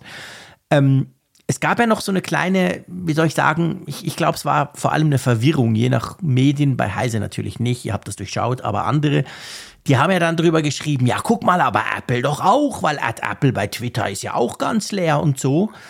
Aber das hat, glaube ich, nicht mit, mit Elon Musk zu tun, oder? Nein, das hat nicht mit Elon Musk zu tun. Äh, sie haben ja nie was gepostet. Genau, genau. Das war nämlich genau der Punkt. Und das war so speziell. Und das wurde jetzt, glaube ich, einfach wieder hochgekocht. Ich habe das in ganz vielen Medien gelesen. Dachte so, nein, Freunde, es gibt at Apple, also ganz cool auf Twitter, schon, auch schon seit langer Zeit. Die haben aber noch nie was gepostet. Die haben das einfach gemacht. Das steht auch, ist von Apple, ist verifiziert, alles. Aber die haben das gemacht, damit eben kein anderer unter ihrem Handle da irgendwie auftritt. Aber die haben das nie genutzt. Also von dem her, die haben jetzt nicht alle ihre Tweets gelöscht, wie das offensichtlich einige Journalisten dachten, so nach dem Motto, hey, Apple löscht alle seine Tweets, sondern ja, die haben einfach sowieso das nie genutzt. Von dem her gesehen, spielt es für sie jetzt nicht so eine Rolle, oder? Die, die haben den, den Account, glaube ich, überhaupt nie gebraucht. Nee, den haben sie, glaube ich, nur gemacht, damit der Name halt dann ja, von ihnen genau. reklamiert wird und genau. mehr nicht. Das, das war also kein aktiver Account. Ja, es ist halt, ich meine, es wird halt viel reingedeutet, jetzt ja auch, ne? Welches Statement sendet Apple damit? Ähm, andere, wie zum Beispiel Greg Joswiak, der der Nachfolger von Schiller in der beim Worldwide Marketing ist, der ist weiterhin auf Twitter vertreten. Ja. Apple hat diesen Platzhalter-Account auch weiterhin am Start. Also insofern kann man jetzt nicht sagen, dass das jetzt irgendwie ein, ein, ein kollektives und sehr starkes Statement von Apple ist. Nein. Ich habe tatsächlich so ein bisschen das Gefühl, genauso wie das ein Alleingang damals fast war, dass Schiller da reingegangen ist. So ist es jetzt auch so seine etwas, ja. seine urwüchsige Art, die genau. er so genau. an sich ich hat. Nicht, ne? dass der jemanden gefragt hat. Der dachte nee, einfach, nee. hey, für mich ist es buff und ich klicke da zweimal löschen und genau. dann ist der Account weg. Genau. Ja. Richtig. ja, nicht, nicht, nicht mehr und nicht 280.000 Follower haben jetzt halt keinen Filzsteller mehr und dann, Kein Zuhause dann war es das, genau. ja. ja, das passt aber irgendwie zu ihm. Er ist ja, ja, genau wie du, wie, wie, hast du das, welches Wort hast du jetzt gerade genutzt? Urwüchsig. Urwüchsig, genau. Sehr lustig. Aber das hat was, ja, das, das passt zu ihm und, und das passt eigentlich auch zu ihm, dass er jetzt sowas macht. Auch ohne Erklärung, weißt du? Nicht irgendwie ja. groß Tramram drumrum. Nein, einfach, Delete glücken, zack, und dann merken es wahrscheinlich schon ein paar Leute. Ja, genau. Ja gut, ich meine, was man ja merkt, wenn wir gerade beim Thema Twitter sind, wir müssen nicht nochmal die ganze Politik aufrollen, keine Angst, über Mastodon haben wir auch schon gesprochen, wo wir uns ja auch ver verlustieren und es macht ja auch wirklich Spaß und ist lustig. Wir sind natürlich auch weiter auf Twitter, aber was anderes ist ja schon spannend. Ich weiß nicht, ob dir das auch aufgefallen ist. Apple war ja ich sage es mal zumindest in meiner Timeline, ich, ich weiß nicht, wie genau das unterschieden wird, aber war ja sehr, sehr aktiv, was die Werbung auf Twitter anbelangt. Also ich habe unglaublich mhm. viel Werbung zum iPhone, zum iPad, all diese ja. Werbespots von Apple, da ich selten bis nie Fernseh gucke und YouTube Premium habe und dort keine Werbung sehe, habe ich eigentlich die immer auf Twitter gesehen. Das war wirklich, jede vierte, fünfte Werbung war Apple. Und das ist ja auch seit ein paar Wochen komplett weg. Also ich habe nie mehr Apple-Werbung gesehen auf Twitter. Oder sowas. Ja, ja, nee. Ich meine, natürlich, wir wissen alle warum und das finde ja. find ich auch persönlich ganz gut. Damit ist Apple ja auch überhaupt nicht allein. Das haben ja ganz viele schon gemacht. Das hat ja der Elon Musk auch schon beklagt. Klar, wenig verwunderlich, müssen wir nicht nochmal diskutieren, warum das so ist. Aber es ist halt auch typisch Apple. Apple macht das, aber sagt nichts dazu. GM hat ja groß geschrieben, wir nicht mehr auf Twitter Werbung und bla bla. Die haben ja das dann quasi als Pressemitteilung gemacht, um so ein bisschen gut dazustehen. Aber Apple hat einfach offensichtlich einfach im Moment mal die Werbung bei Twitter eingestellt. Ist dir auch aufgefallen, oder? Das ist mir auch aufgefallen, ja. Also ich sehe sie ja auch sehr stark bei YouTube, da bin ich ja nicht Zahler und äh, dementsprechend ist da auch sehr viel Apple-Werbung komischerweise bei mir, ich weiß gar nicht, also wie sie auf diese Präferenz kommen. ja, merkwürdig, gell? Also ganz komisch, wo du doch nur Android und Windows nutzt. ja, genau. Ja, aber ich finde, ich finde auch da ist es ja letzten Endes ein, eine sehr stringente Vorgehensweise und, und eben keine, Symbol, keine Symbolpolitik, die Nö. sie betreiben. Ich glaube einfach, dass sie dann sagen, in so einem turbulenten Umfeld, egal wie man das bewertet, ne, auch wenn es wieder zur Ruhe kommt und am Ende besser als jemals zuvor ist, wie uns das Herr Musk ja nun äh, weismachen möchte, mhm da wollen sie einfach nicht sein. Ja, also im Moment genau nicht. Und, ja. Und da, geht, da gehen sie jetzt einfach raus. Und nicht mehr, nicht weniger. Aber sie hängen sich an die Glocke oder so. Das ist ja. kein, keine politische, kein politisches genau. Statement, ist eher so eine Marketingerwägung. Ja, genau. Es ist halt im Moment definitiv ein toxisches Umfeld. Das merken ganz viele Marken. Ich spreche auch mit vielen, die, die bestätigen mir das auch zum Teil. Da will man im Moment nichts nichts damit zu tun haben und viele sagen halt, hey, mal abwarten, mal gucken, wo es hinführt und dann kann man das wieder neu bewerten. Aber im Moment in diesem Hurricane da, in diesem Sturm quasi bei Twitter will man eigentlich nicht dabei sein, in dem Umfeld will man nicht werben. Ja, und das merkt man dann eben entsprechend. Am Schluss dann nur noch Tesla und SpaceX Werbung. die können sich nicht wehren, die müssen, hat der Chef befohlen. Ja, du, hey, wir kommen zur Umfrage der Woche. Genau, der Chef hat befohlen, dass wir jetzt über die Umfrage Genau, der sprechen. Chef hat es gesagt. Jetzt kommt die Umfrage der Woche, Freunde. Ähm, was wollten wir denn letzte Woche wissen? Ja, wir wollten letzte Woche von euch wissen, nach dem Always-On-Display sollte Apple für mehr Funktion erweiterte Einstellungen anbieten. Denn beim Always-On-Display, kurze Erinnerung, ist es ja so, dass es künftig, wir haben es in der Beta-Version gesehen, Schalter da sind, um das so ein bisschen mehr sich den eigenen Vorstellungen nach einzustellen. Und ja, kann das ein Vorbild sein? Ihr habt mit 1826 Leuten drauf geantwortet. Genau. Und zwar äh, mit über die Hälfte, 51,2 Prozent haben gesagt ja, aber mit Augenmaß. Dann der Frick hat natürlich zusammen mit 28,8 Prozent geklickt, ja, wo immer es geht. Ich will ja immer alles konfigurierbar haben. 11,7 haben gesagt, hm, weiß nicht, keine Ahnung. Und 8,4 haben gesagt, nein, weniger ist mehr. Aber ja, man kann ganz klar sagen, beinahe 80 Prozent eigentlich, ähm, ziemlich genau 80 Prozent haben gesagt, ja, entweder mit Augenmaß oder ja, wo immer es geht. Also das wäre schon gewünscht, dass wir mehr konfigurierbare Funktionen bzw. Dinge bekommen, die man eben dann seinen eigenen Bedürfnissen besser anpassen kann, oder? Ja, augenscheinlich. Also die Leute wünschen sich da mehr Mündigkeit, ja. was ihre Einstellbarkeit des Gerätes angeht. Ähm, ganz eindeutig. Ja. Also man, man hätte ja durchaus Sympathien haben können früher mit dieser Option ja auch zu sagen, weniger ist mehr. Ja, klar. Das zeichnet ja und deshalb bin Keep ich bin, ich bin war ja früher der Spruch bei Apple. Ja, ja, also ich bin auch tatsächlich eher in, diese, in diesem Lager, aber mit Augenmaß, ja. weil ich möchte eigentlich kein zweites Android kriegen. Also ich ja. möchte mich da nicht, nicht verlieren in tausend Einstellmöglichkeiten, was zwar irgendwie ziemlich cool ist als Geek und Nerd, dass du das irgendwie so wirklich ganz nach deinen Vorstellungen einstellen kannst. Ja, aber es ist halt auch kompliziert und komplex. Ja, genau. Dann hast du dann, die Einstellungen sind jetzt schon unübersichtlich. Ich möchte mir nicht vorstellen, wenn alles einstellbar wird. Ja, ich meine, das ist ja, du hast vorhin Android erwähnt, aber da muss man fair bleiben. Das ist beim iPhone ja nicht anders. Also das iPhone-Einstellungsmenü ja. ist ja, ist ja brutal eigentlich. Das ist ja krass, wie viel, wie, wie tief, wie verschachtelt. Da ist zum Teil sogar bei Android, muss ich sagen, in der neuen Android 13 Version haben sie da viele Dinge clever zusammengefasst, sage ich mal. Und Apple ist da schon inzwischen recht ausufernd unterwegs. Von dem her, ich verstehe das. Ich kann das schon nachvollziehen. Da hast du schon recht. Also, dass man vielleicht sagt, ja, okay, aber nicht zu viel. Das, das, das ist wahr. Also, da hätte ich mich gut auch damit ab, äh, anfreunden können. Die Mehrheit hat ja auch genau das geklickt. Aber es gibt halt immer wieder so Funktionen, wo man, wir sprechen ja auch viel im Apfelfunk darüber, wo wir denken, ey, aber, ah, das wäre jetzt cool, wenn man das eben einstellen könnte. Und wie man ja sieht, Apple offensichtlich merkt das auch jetzt beim Always-On-Display dann, dass man den Hintergrund abschalten kann, die Benachrichtigungen ausblenden lassen kann. Das passt schon. Also von dem her gesehen, meistens machst du ja Leute damit happy, wenn du dann sowas anbietest. Ja, ja, klar, absolut. Gut, dann haben wir natürlich eine neue Frage der Woche, die sich um den App Store dreht. Genau, wir wollen von euch wissen, wie oft nutzt ihr eigentlich den App Store? Dann gibt es die Möglichkeit täglich, mehrmals pro Woche, mindestens wöchentlich, mindestens einmal im Monat, seltener oder dann ganz krass nie.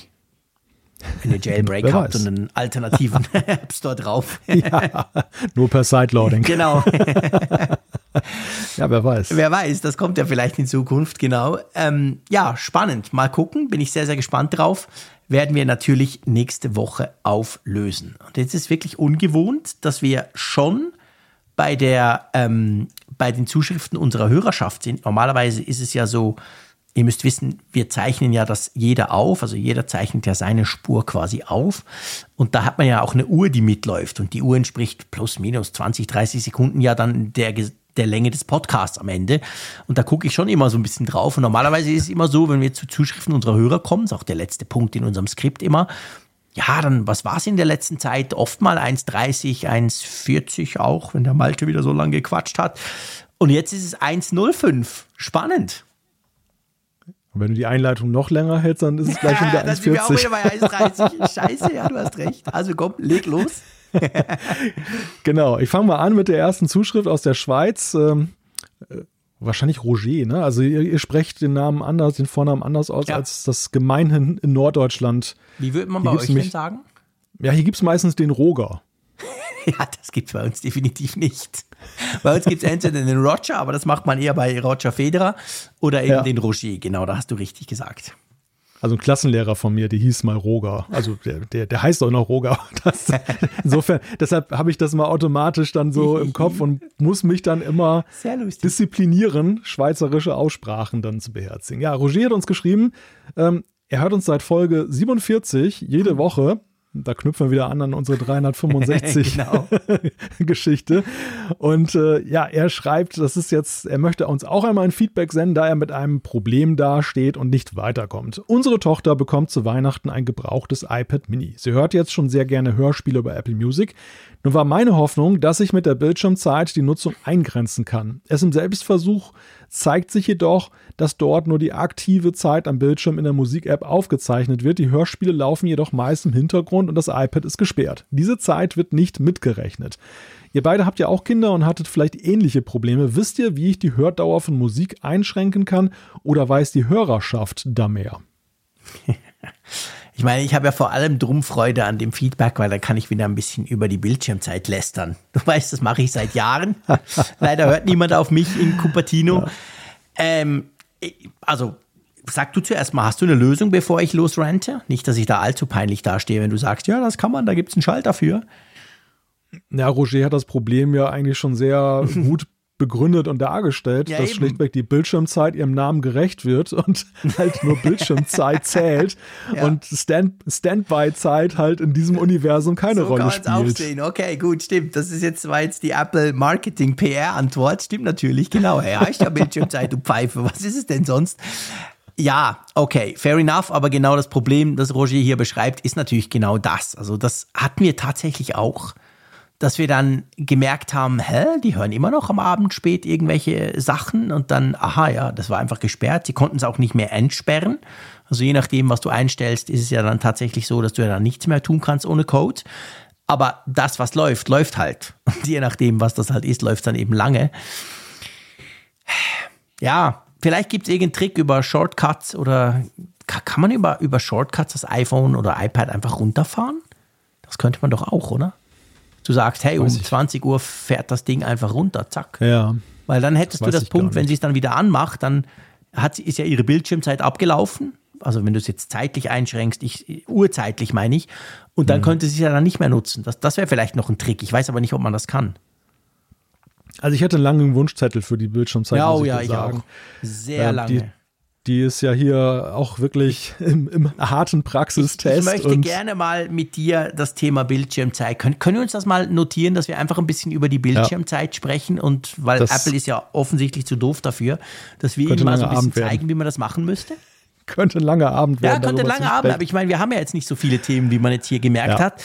Weil ja. das geht mir genau gleich. Ich habe wirklich eine Riesenliste und ich habe vor allem so viele Dinge, wenn ich das einem Normalmenschen erzähle, also meiner Frau, einem Nicht-Geek, die, die, die, können sich gar nicht vorstellen, warum keiner in, in Cupertino daran gedacht hat. Warum diese hm. überbezahlten, nicht kinderhabenden Programmierer so einen Quatsch zusammenbasteln. Und da könnte ich mich wahnsinnig drüber ärgern und ich liebe es, darüber zu ranten. Das müssen wir unbedingt mal machen. Also Roger, das hilft dir jetzt nichts, weil wir eigentlich bestätigen, was du gemerkt hast. Das funktioniert einfach nicht. Aber wir werden mal über, wir werden mal aus, ausführlich über die Bildschirmzeit ein bisschen diskutieren, wie man das besser machen ja, es, könnte. Ja, es gibt zwei, drei Punkte, die ich, die ich jetzt schon kurz eben benennen kann, die, die äh, wirklich mir immer wieder auffallen. Das eine ist, wenn du äh, auf einem iPad, was der Bildschirmzeit unter den oder den Einschränkungen unterliegt, ähm, dann Apps installierst. Also wenn, wenn da eine App angefordert wird vom Kind zur Installation.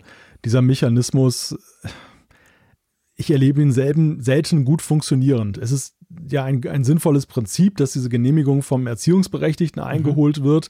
Aber wenn diese, ich mache das ja manchmal so, dass ich die Apps dann für die Kinder, oder ich mache das eigentlich immer so, dass ich die auch installiere, dafür sind sie noch zu klein. Mhm. Und äh, ja, bis dann mal das, dieser, dieser Vorgang erledigt ist, da wirst du ja schon verrückt bei. Dann der zweite Punkt ist generell das Management dieser ganzen Geschichte mit der Bildschirmzeit. Also ich finde, dass der Elternteil einfach ja eine, eine bessere Konsole und Fernsteuermöglichkeit haben ja, sollte für, eine eigene für diese ganzen ganz ganz genau. Ja oder eben da die vorhandene muss deutlich besser werden aber es ist wirklich viel zu rudimentär ja. geblieben. Naja und letzten Endes habe ich auch festgestellt dass selbst für kleinere Kinder schon das ganze leicht austricksbar ist teilweise. Also das ist auch sag mal da brauchst du wirklich Fort Knox Ja, erstens das, genau. Je älter sie werden, desto mehr. Also ich finde ja, vor allem als sie noch kleiner waren, also du hast am Anfang, ich, ich will jetzt nicht alles aufzählen, aber du hast am Anfang ja das erwähnt mit den, mit den App-Berecht, also quasi Anfragen. Was ich ja viel, viel, viel krasser finde, ist, das fängt ja vorne schon an. Und zwar, Entschuldigung, wenn sie ein bisschen größer sind. Das Problem ist ja, wenn du als in deiner Familiengruppe Berechtigter wenn du ja eine App schon mal runtergeladen hast, dann kommt ja die Frage beim Kind nicht mehr. Hm. Jetzt ist es natürlich doof, dass der Papa schon 4900 Apps ausprobiert hat und es eigentlich keine aktuelle App gibt, außer Spielen, die ich nicht schon drauf hatte.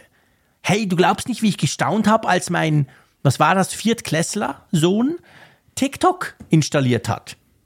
Und ich dachte so, what the fuck, warum kann der TikTok installieren? Ja, logisch, weil der Papa das mal runtergeladen hatte. Also da fängt schon an, wo ich so denke, mein Gott, wie doof kann man denn sein?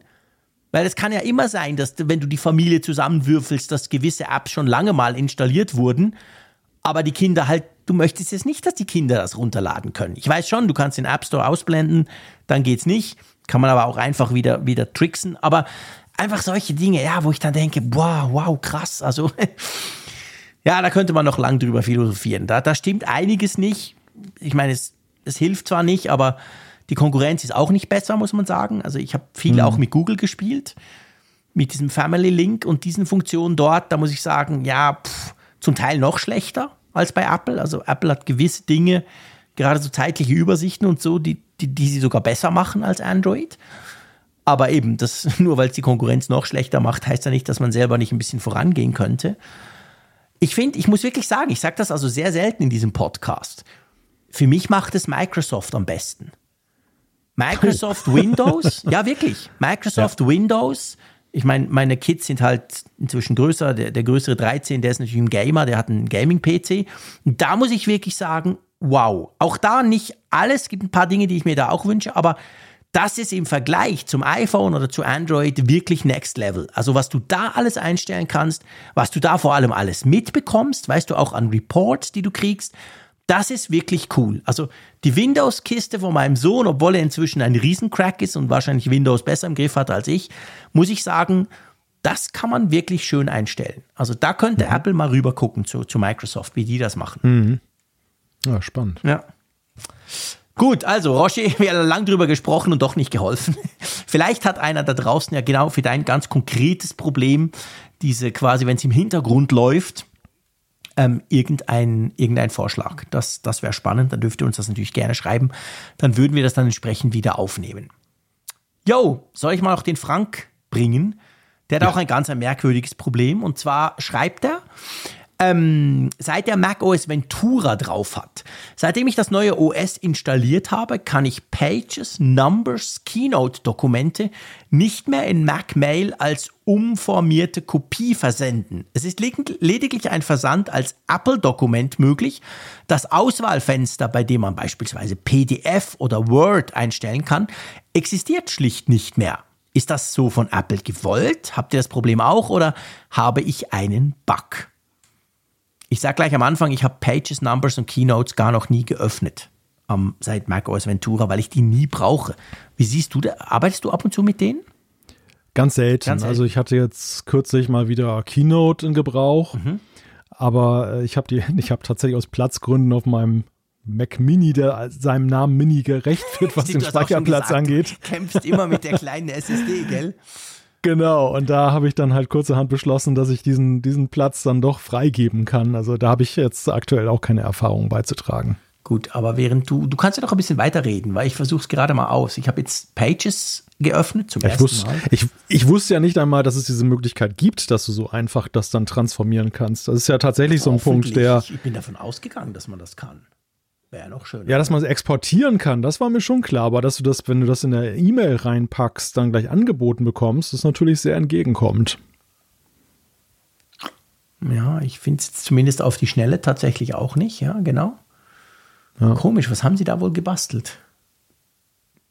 Vielleicht haben sie mittlerweile das Selbstverständnis, dass das jeder haben muss oder so, keine Ahnung. ja, das wäre so, das wäre so ein bisschen typisch, genau.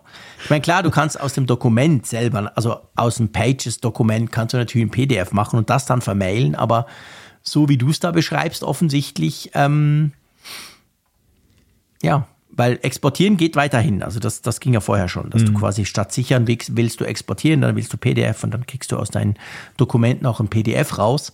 Aber das mit dem Mail, das kann ich jetzt gerade nicht nachvollziehen, ja.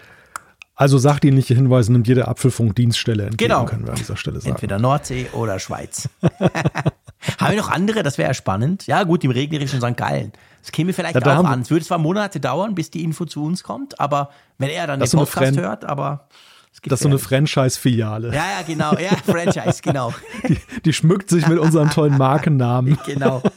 Die verkauft aber noch andere Dinge. Die verkauft vor allem Videos, diese, diese Filiale dort. Genau. Sehr schön.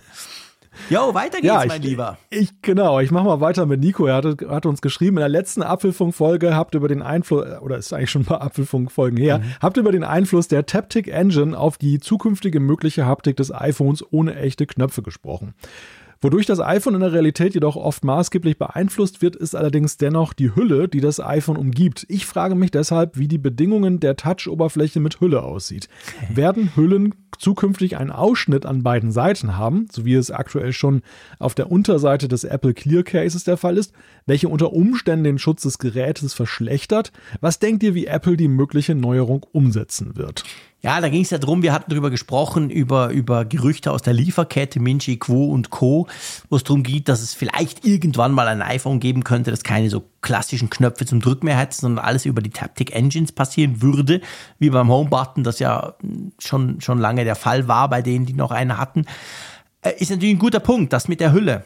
Das würde ja dann wahrscheinlich nicht funktionieren. Man würde es vielleicht dann nicht mitkriegen, weil es halt zu wenig stark wäre, je nachdem. Ich finde ja, muss ich sagen, ähm, die Idee, dass Hüllen ausgeschnitten sind, also quasi unten oder so, finde ich ja gar nicht so schlecht. Also ich muss dir sagen, mich nervt bei den allermeisten Hüllen zum Beispiel die, die Knöpfe lauter, leiser. Außer bei, bei den Apple-eigenen, dort vor allem bei den Lederhüllen, wo sie eine eigene, so eine kleine Metall- eigene Metalltasten quasi in der Hülle implementiert haben. Aber sonst finde ich, ist das bei Hüllen immer ein bisschen schwierig, diese, diese Knöpfe zu drücken. Selbst jetzt, wo es ganz normale Knöpfe sind. Also ich könnte mit den Ausschnitten gut leben, oder? Ja, zumal Apple ja auch argumentieren könnte, dass durch die, diese neue, diese Taptic Engine, also durch starre Knöpfe, ja auch das äh, Risiko, dass sie kaputt gehen, deutlich minimiert wird. Dass also Stimmt, also dieses Ausschneiden Genau, also dass dieses Ausschneiden nur logisch ist ja. und jetzt nicht ein Workaround, sondern eigentlich die, die Intention. It's dass not du a bug, it's a feature, genau. ja, genau. Der pure Knopf gehört ja. dir. Ja, genau, ja, das könnte natürlich tatsächlich sein, das stimmt. Ja. Mal sehen, wir wissen es ja nicht. Das, wie gesagt, das waren ja Gerüchte, die, die wie, wie immer bei diesen Gerüchten, die da von weit her kommen, man kann überhaupt nicht abschätzen, war das ein Test bei Apple, so wir probieren mal ein paar Dinge aus. Ist das tatsächlich geplant? Wie lange dauert es noch? Kommt es überhaupt jemals oder wird es dann doch irgendwann noch abgesägt? Also von dem her muss man sich im Moment da keine Gedanken drüber machen. Aber es ist natürlich eine spannende Frage, die Nico da bringt, weil das stimmt natürlich, wenn du da was veränderst am Knopfdesign, sage ich mal, dann hat das einen ganz direkten Einfluss auf die Hüllen. Das stimmt. Ja. Aber Apple wird sich was einfallen lassen, weil sie verkaufen uns jedes Jahr neue Hüllen. Man kann ja eh nie die vom letzten Jahr brauchen. Das ist wohl wahr, ja. Also von dem her würden Sie da schon irgendeinen Kniff finden. Da hätte ich jetzt nicht so Angst drum.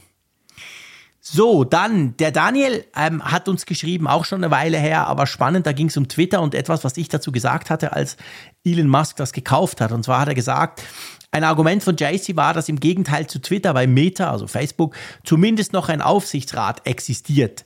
Dazu nun aber der Hinweis, dass durch die Anteilsstruktur bei Meta der gute, in Anführungszeichen, Mark im Prinzip ein Alleinherrscher ist. Meta hat nämlich unterschiedliche Arten von Aktien rausgegeben und die Aktien mit den wichtigen Stimmrechten liegen alle im Besitz von Mark und seiner Frau. Damit kann bei Meta ohne Zustimmung von Mark nichts entschieden werden. De facto ist er also dort auch ein Alleinherrscher. Also er schreibt noch, man könnte sagen, hier nähern sich Meta und Twitter jetzt an. Stimmt, das war mir nicht bewusst, ist natürlich absolut richtig. Der Mark Zuckerberg besitzt zwar nicht die, die ähm, finanzielle Mehrheit an Meta oder früher an Facebook, aber eben die Stimmrechtsmehrheit. Das heißt, er kann eigentlich tun und walten und lassen, wie er will. Aber stärkt gleichzeitig ja das Argument, das wir ja in der Diskussion hatten, dass es ja darum letztendlich auch geht, dass diese der Fall Twitter aktuell aufzeigt, die, die Risiken ja. und Nebenwirkungen davon, wenn der, der öffentliche Raum und das ist der neue öffentliche Raum, es ist der digitale Raum halt in der Hand Einzelner genau. ist. Und dann, ja. dass das bei Facebook Klar. einem weiteren großen Player genauso ist, das macht es nicht besser, nee. das macht es, macht es eher noch schlechter. Ja, nee, nee. Genau, ja, und, da hast du recht. Und zeigt, zeigt letztendlich diese ganze Problematik. Aber der Daniel wollte vor allem ja mich korrigieren, weil ich vom Aufsichtsrat gesprochen ja. habe, so quasi noch, ja, da guckt ja noch einer, aber das stimmt in dem Fall eben nicht. Also die gucken schon, aber die haben nichts zu sagen quasi.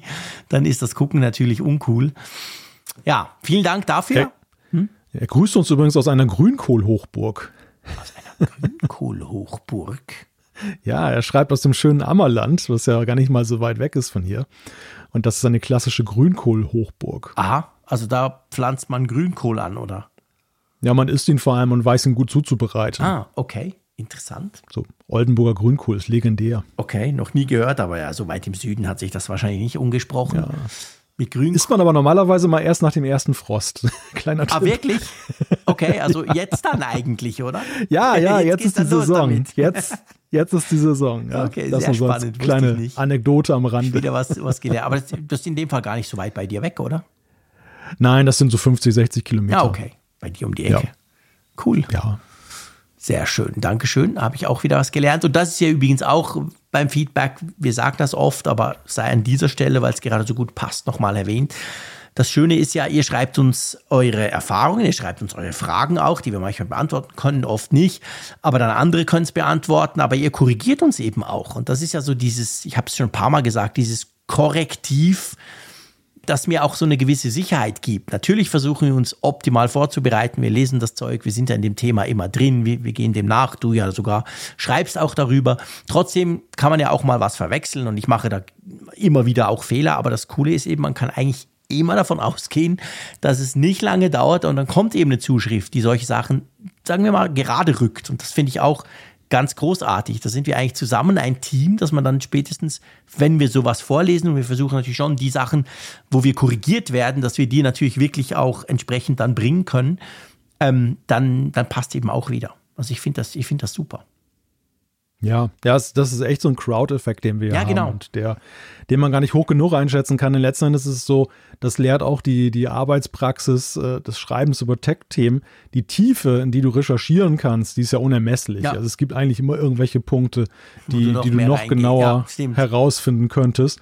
Und da ähm, ist einfach diese profunde Kenntnis, die wir da draußen haben, wie jetzt hier zum Beispiel mal die, bei diesem Finanzmarktthema mit der Frage, welche Aktienanteile sind denn das? Ne? Sind die stimmberechtigt oder nicht? Die, die sind da einfach unglaublich hilfreich. Ja, ja, das ist wirklich mega gut, weil das erlaubt es uns auch, muss man ganz klar sagen. Ich meine, wir, wir wollen ja keinen Mist erzählen, definitiv nicht. Aber es erlaubt uns natürlich manchmal auch Dinge halt vielleicht nur zu streifen, weil wir auch selber sagen, wir sagen das ja oft, hey, pff, da habe ich jetzt nicht so eine Ahnung, Krypto, uh, schwierig. Aber dann kann natürlich manchmal so eine Zuschrift dann halt noch so ein gewisses Maß an Tiefe noch zusätzlich liefern. Wir haben das immer wieder bei gewissen Themen, die uns vielleicht ein bisschen weiter weg sind, die uns, wo wir uns weniger gut auskennen als bei anderen. Aber dann gibt's fast bei allem erstaunlicherweise, gell, jemanden in unserer Hörerschaft, der sich eben da wirklich gut auskennt und der dann auch noch die Muße hat und sich die Zeit nimmt, uns das zu schreiben. Und das ist genau der Crowd-Effekt, wo du davon gesprochen hast. Ich finde, das, das beeindruckt mich selbst nach sieben Jahren und 355 Folgen immer noch, dass wir zu allem Experten da draußen haben. Und ich meine das im positivsten Sinne überhaupt. Ich meine nicht, man spricht da in diesen Tagen viel von Experten, Social Media, ja, ja, jeder ist ein Experte, bla bla. Aber das meine ich eben nicht, sondern ich meine wirklich Leute, die sich einfach gut auskennen und uns dieses Wissen dann oder das Wissen dann mit uns teilen. Ja, erstens, dass wir Experten überhaupt haben. Zweitens, dass die Experten sich auch zu Wort melden und nicht einfach nur sagen, die spinnen ja. Ja, genau. Und das dritte, Keine Ahnung, und das. Und das dritte ist, dass sie eben auch so konstruktiv diese, diese Expertise einbringen. Und das ist, ja- und das, sag mal, das ist so der Edelstein eigentlich des, des Netzes, denn das ist eigentlich total selten. Äh, es gibt schon viele Leute, die was wissen, aber auch viele, die das eben auch auf nett, nicht, manchmal nicht so nette Art und Weise zum Ausdruck bringen. Absolut. Und, und das, das finde ich halt bemerkenswert. Ich meine, von unserer Seite aus ist es natürlich immer so, der Idealfall ist, dass man selber erkennt, etwas nicht zu wissen und Mhm. dann hier sagt, ähm, tut uns leid, das können wir jetzt nicht vertiefen, wir wissen es nicht, äh, vielleicht wisst ihr es. Dumm ist natürlich manchmal so der Moment, wenn man irgendwie meint, etwas zu wissen und dann Klar. hinterher feststellt, Logisch, oh, das ist sehr uncool. war, do, war doch anders. machen wir Aber nicht gerne, aber es passiert eben manchmal doch. Ja, aber ich, du hast es ja schön gesagt, wir stehen ja auch dazu. Also ist ja, ist ja dann letzten Endes ja auch so, wir sind auch fehlbar, auch wir sind auch nur Menschen und letzten Endes wissen wir auch nicht alles. Wir haben die Weisheit nicht mit Löffeln gefressen. Und das ist ja eben das Tolle, dass wir dann eben dann durch diesen Crowd-Effekt dann das zumindest dann nochmal wieder im Großen dann halt, im großen Rahmen dann wieder klarstellen können. Ja, genau. Gut, möchtest du noch den Sascha bringen? Der hat ein paar Themen zusammengefasst zu den Apple-Neuheiten der letzten paar Wochen. Genau, und da wir ja aktuell nicht so viele Neuheiten zu besprechen haben, ist ja schön, dass wir nochmal Genau. genau, die nochmal wieder aufwärmen können. ja, Sascha schreibt zum iPad 10 kann ich die allgemeine Kritik nicht verstehen. Für mich passiert bei dem iPad genau das, was Apple bei anderen Geräten auch schon macht. So zum Beispiel iPhone oder auch Apple Watch. Es kommt eine neue Gerätegeneration raus, die für sich betrachtet ein tolles Feature-Set hat, also Kamera am richtigen Platz, Prozessor, 5G und so weiter. Und um Nutzer, für die der Preis dieses Gerätes zu hoch ist, trotzdem ein Angebot zu machen, bleibt das alte Gerät im Handel. Niemand beschwert sich, dass beispielsweise das iPhone 13 noch im Handel ist. Hätt- Hätte Apple das Gerät betitelt mit iPad Air SE, hätte die Fachwelt gesagt, tolles Gerät, dicht am Original und die meisten können auf die wenigen Features verzichten. Machen wir schon mal einen kleinen Ja, komm, da können wir hier dazu was ja, sagen, genau, bevor es dann weitergeht. Genau. Das ist ein guter Punkt, das stimmt natürlich. Also, er- er hat recht, niemand beschwert sich, dass das iPhone 13 noch im Handel ist, weil man denkt, ja, es gibt ja noch eine günstigere Alternative. Ich glaube, was uns ja so ein bisschen ähm, oder was vielen sauer aufgestoßen ist, ist halt, dass sich das iPad der zehnten Generation schon sehr stark vom iPad der neunten Generation unterscheidet. Ist ja nicht nur so, ich meine, seien wir ehrlich, beim iPhone 13, beim iPhone 14, ja, du musst dann schon genau gucken, dass du den Unterschied überhaupt feststellst. Ähm, da kannst du auch sagen, okay, ich habe nicht so viel Geld, ich nehme das andere. Beim, man hätte sich halt letztendlich, man hätte sich das zehnt Generation iPad gewünscht, ohne dass es so krass viel teurer wird. Das ist ja das, was die meisten Leute aufgeregt haben. Aber ich gebe dir natürlich recht, wenn du jetzt sagst, das ist mein Budget, ich will aber ein iPad, dann hast du die Möglichkeit noch und wäre das iPad 9. Generation rausgeflogen, dann hättest du gar keinen günstigeren Einstieg mehr gehabt. Dann wäre es natürlich dahingehend ein Problem gewesen, oder? Hm.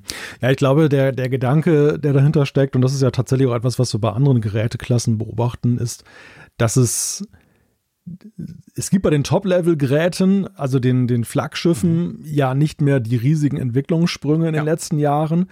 Und folglich ist ja, sind ja die Updates bei den, bei den günstigsten Geräten, den Einstiegsgeräten, ja noch kleiner. Ja. Und das haben wir ja beim, beim klassischen iPad ja auch sehr stark gesehen, dass die Updates, die da erfolgten, wirklich, ja, manchmal homöopathisch waren. Genau. Da war ein neuer Prozessor drin, nichts Großartiges, aber eben, das wäre halt ein neues iPad kauft und ein günstiges haben will, dann halt dann einigermaßen aktuelle Technik da drin hat.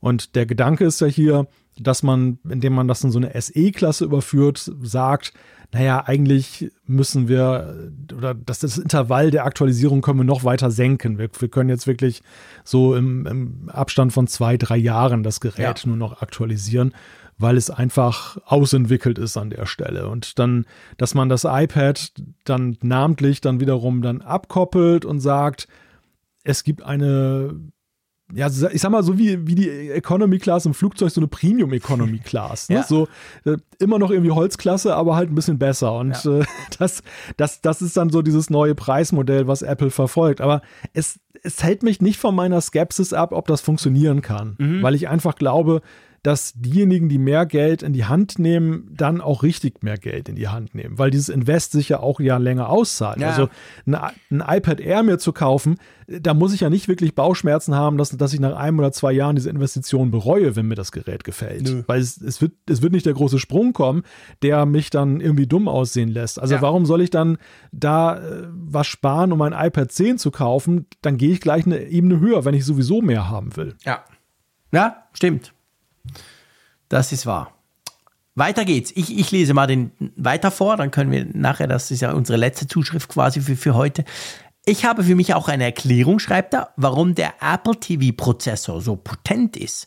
Diese Geräte sind so lange im Gebrauch, dass für Apple heute schon ein Vorteil ist, die Basis möglichst gut auszustatten, um Dinge, die wir heute noch nicht sehen, morgen möglich zu machen. Das ist durchaus vorstellbar, oder? Auch wenn man Apple eigentlich nicht zutraut, dass sie Dinge verschenken. Aber sie denken sehr langfristig. Ja, und ich denke halt auch, wir hatten ja beim letzten Mal, es würde dazu passen, diese Apple Arcade-Strategie, dass genau. sie letztendlich halt auch sagen, wir müssen auf Augenhöhe bleiben mit den anderen Geräten. Und das, das deckt sich mit diesem Gedanken, dass dann auch die Geräte lang im Einsatz sind. Denn äh, umso schlimmer oder umso eher hast du diese Abkopplung auch von Arcade und dass sie dann differenzieren müssen, müssen sagen, hey, du hast zwar ein Arcade-Abo, aber du kannst irgendwie doch nur 20% ja. der Spiele nutzen, weil die Prozessoren einfach nicht da sind in deinem Apple TV. Und äh, deshalb ist es halt sehr sinnvoll, einen sehr potenzialreichen Prozessor einzubauen. Da kannst du auch so eine lange Laufzeit eines Apple TVs mit überbrücken. Ja. Ganz genau, das, das sehe ich auch so. Und der letzte Kommentar, sagt er, ist zu den iPhone Plus und Mini. Ich höre immer, Apple hat das Mini aus dem Programm genommen. Stimmt nicht, sie haben es nicht, nicht einfach nicht auf die neueste Generation gehoben. Aus meiner Sicht würde es Sinn machen, sowohl das Mini, aber auch als das Plus jeweils alle zwei Jahre zu aktualisieren. Somit ist beides immer im Lineup, aber die typischen Nutzer sind vermutlich nicht die, die immer das aktuellste benötigen. Die würden wahrscheinlich eher ein Pro oder ein Max kaufen.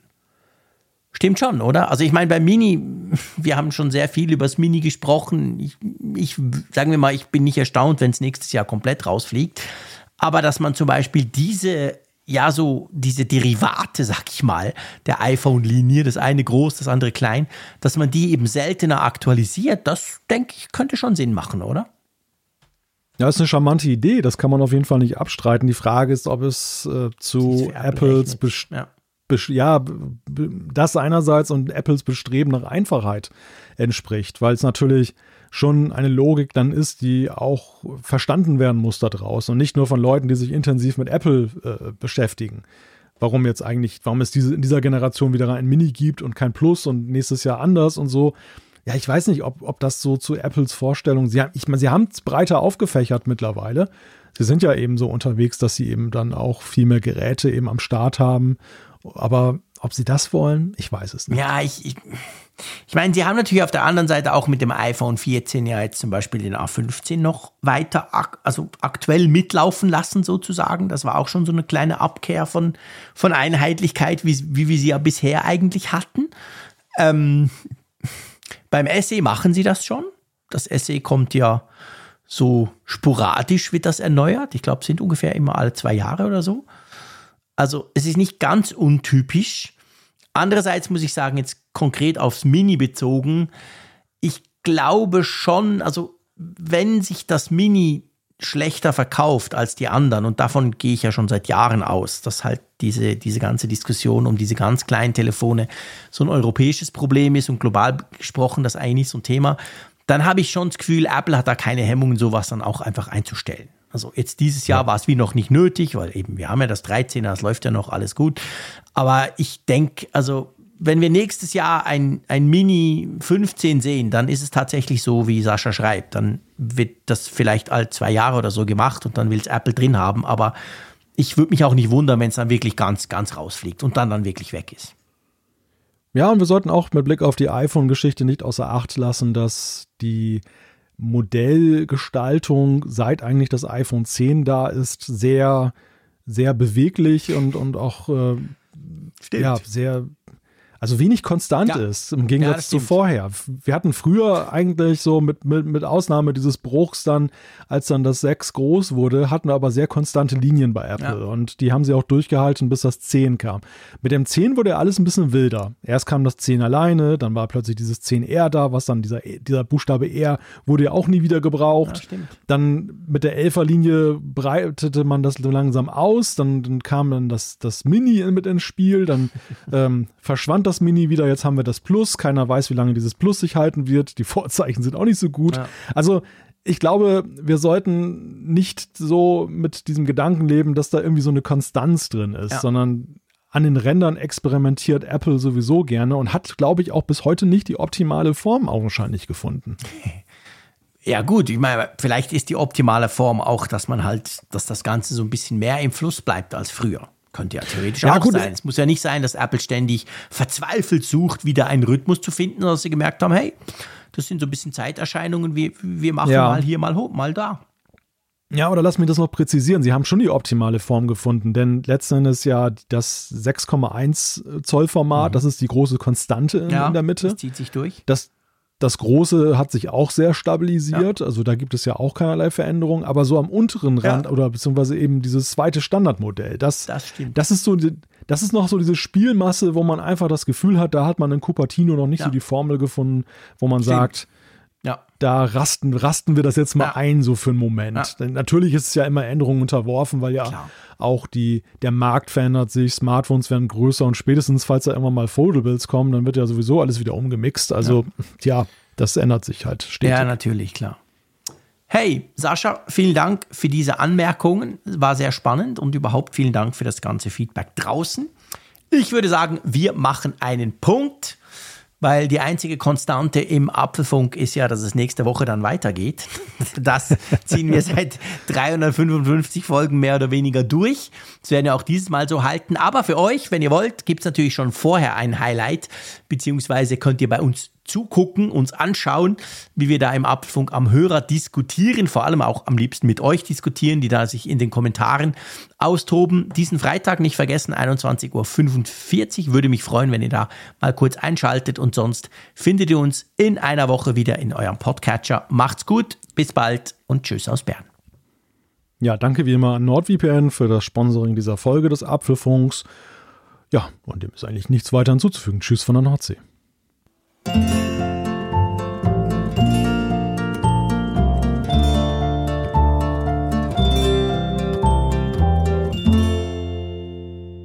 Immer auf Empfang mit Funkgerät, der App zum Apfelfunk. Lade dir jetzt Funkgerät für iOS und Android kostenlos im App Store und bei Google Play.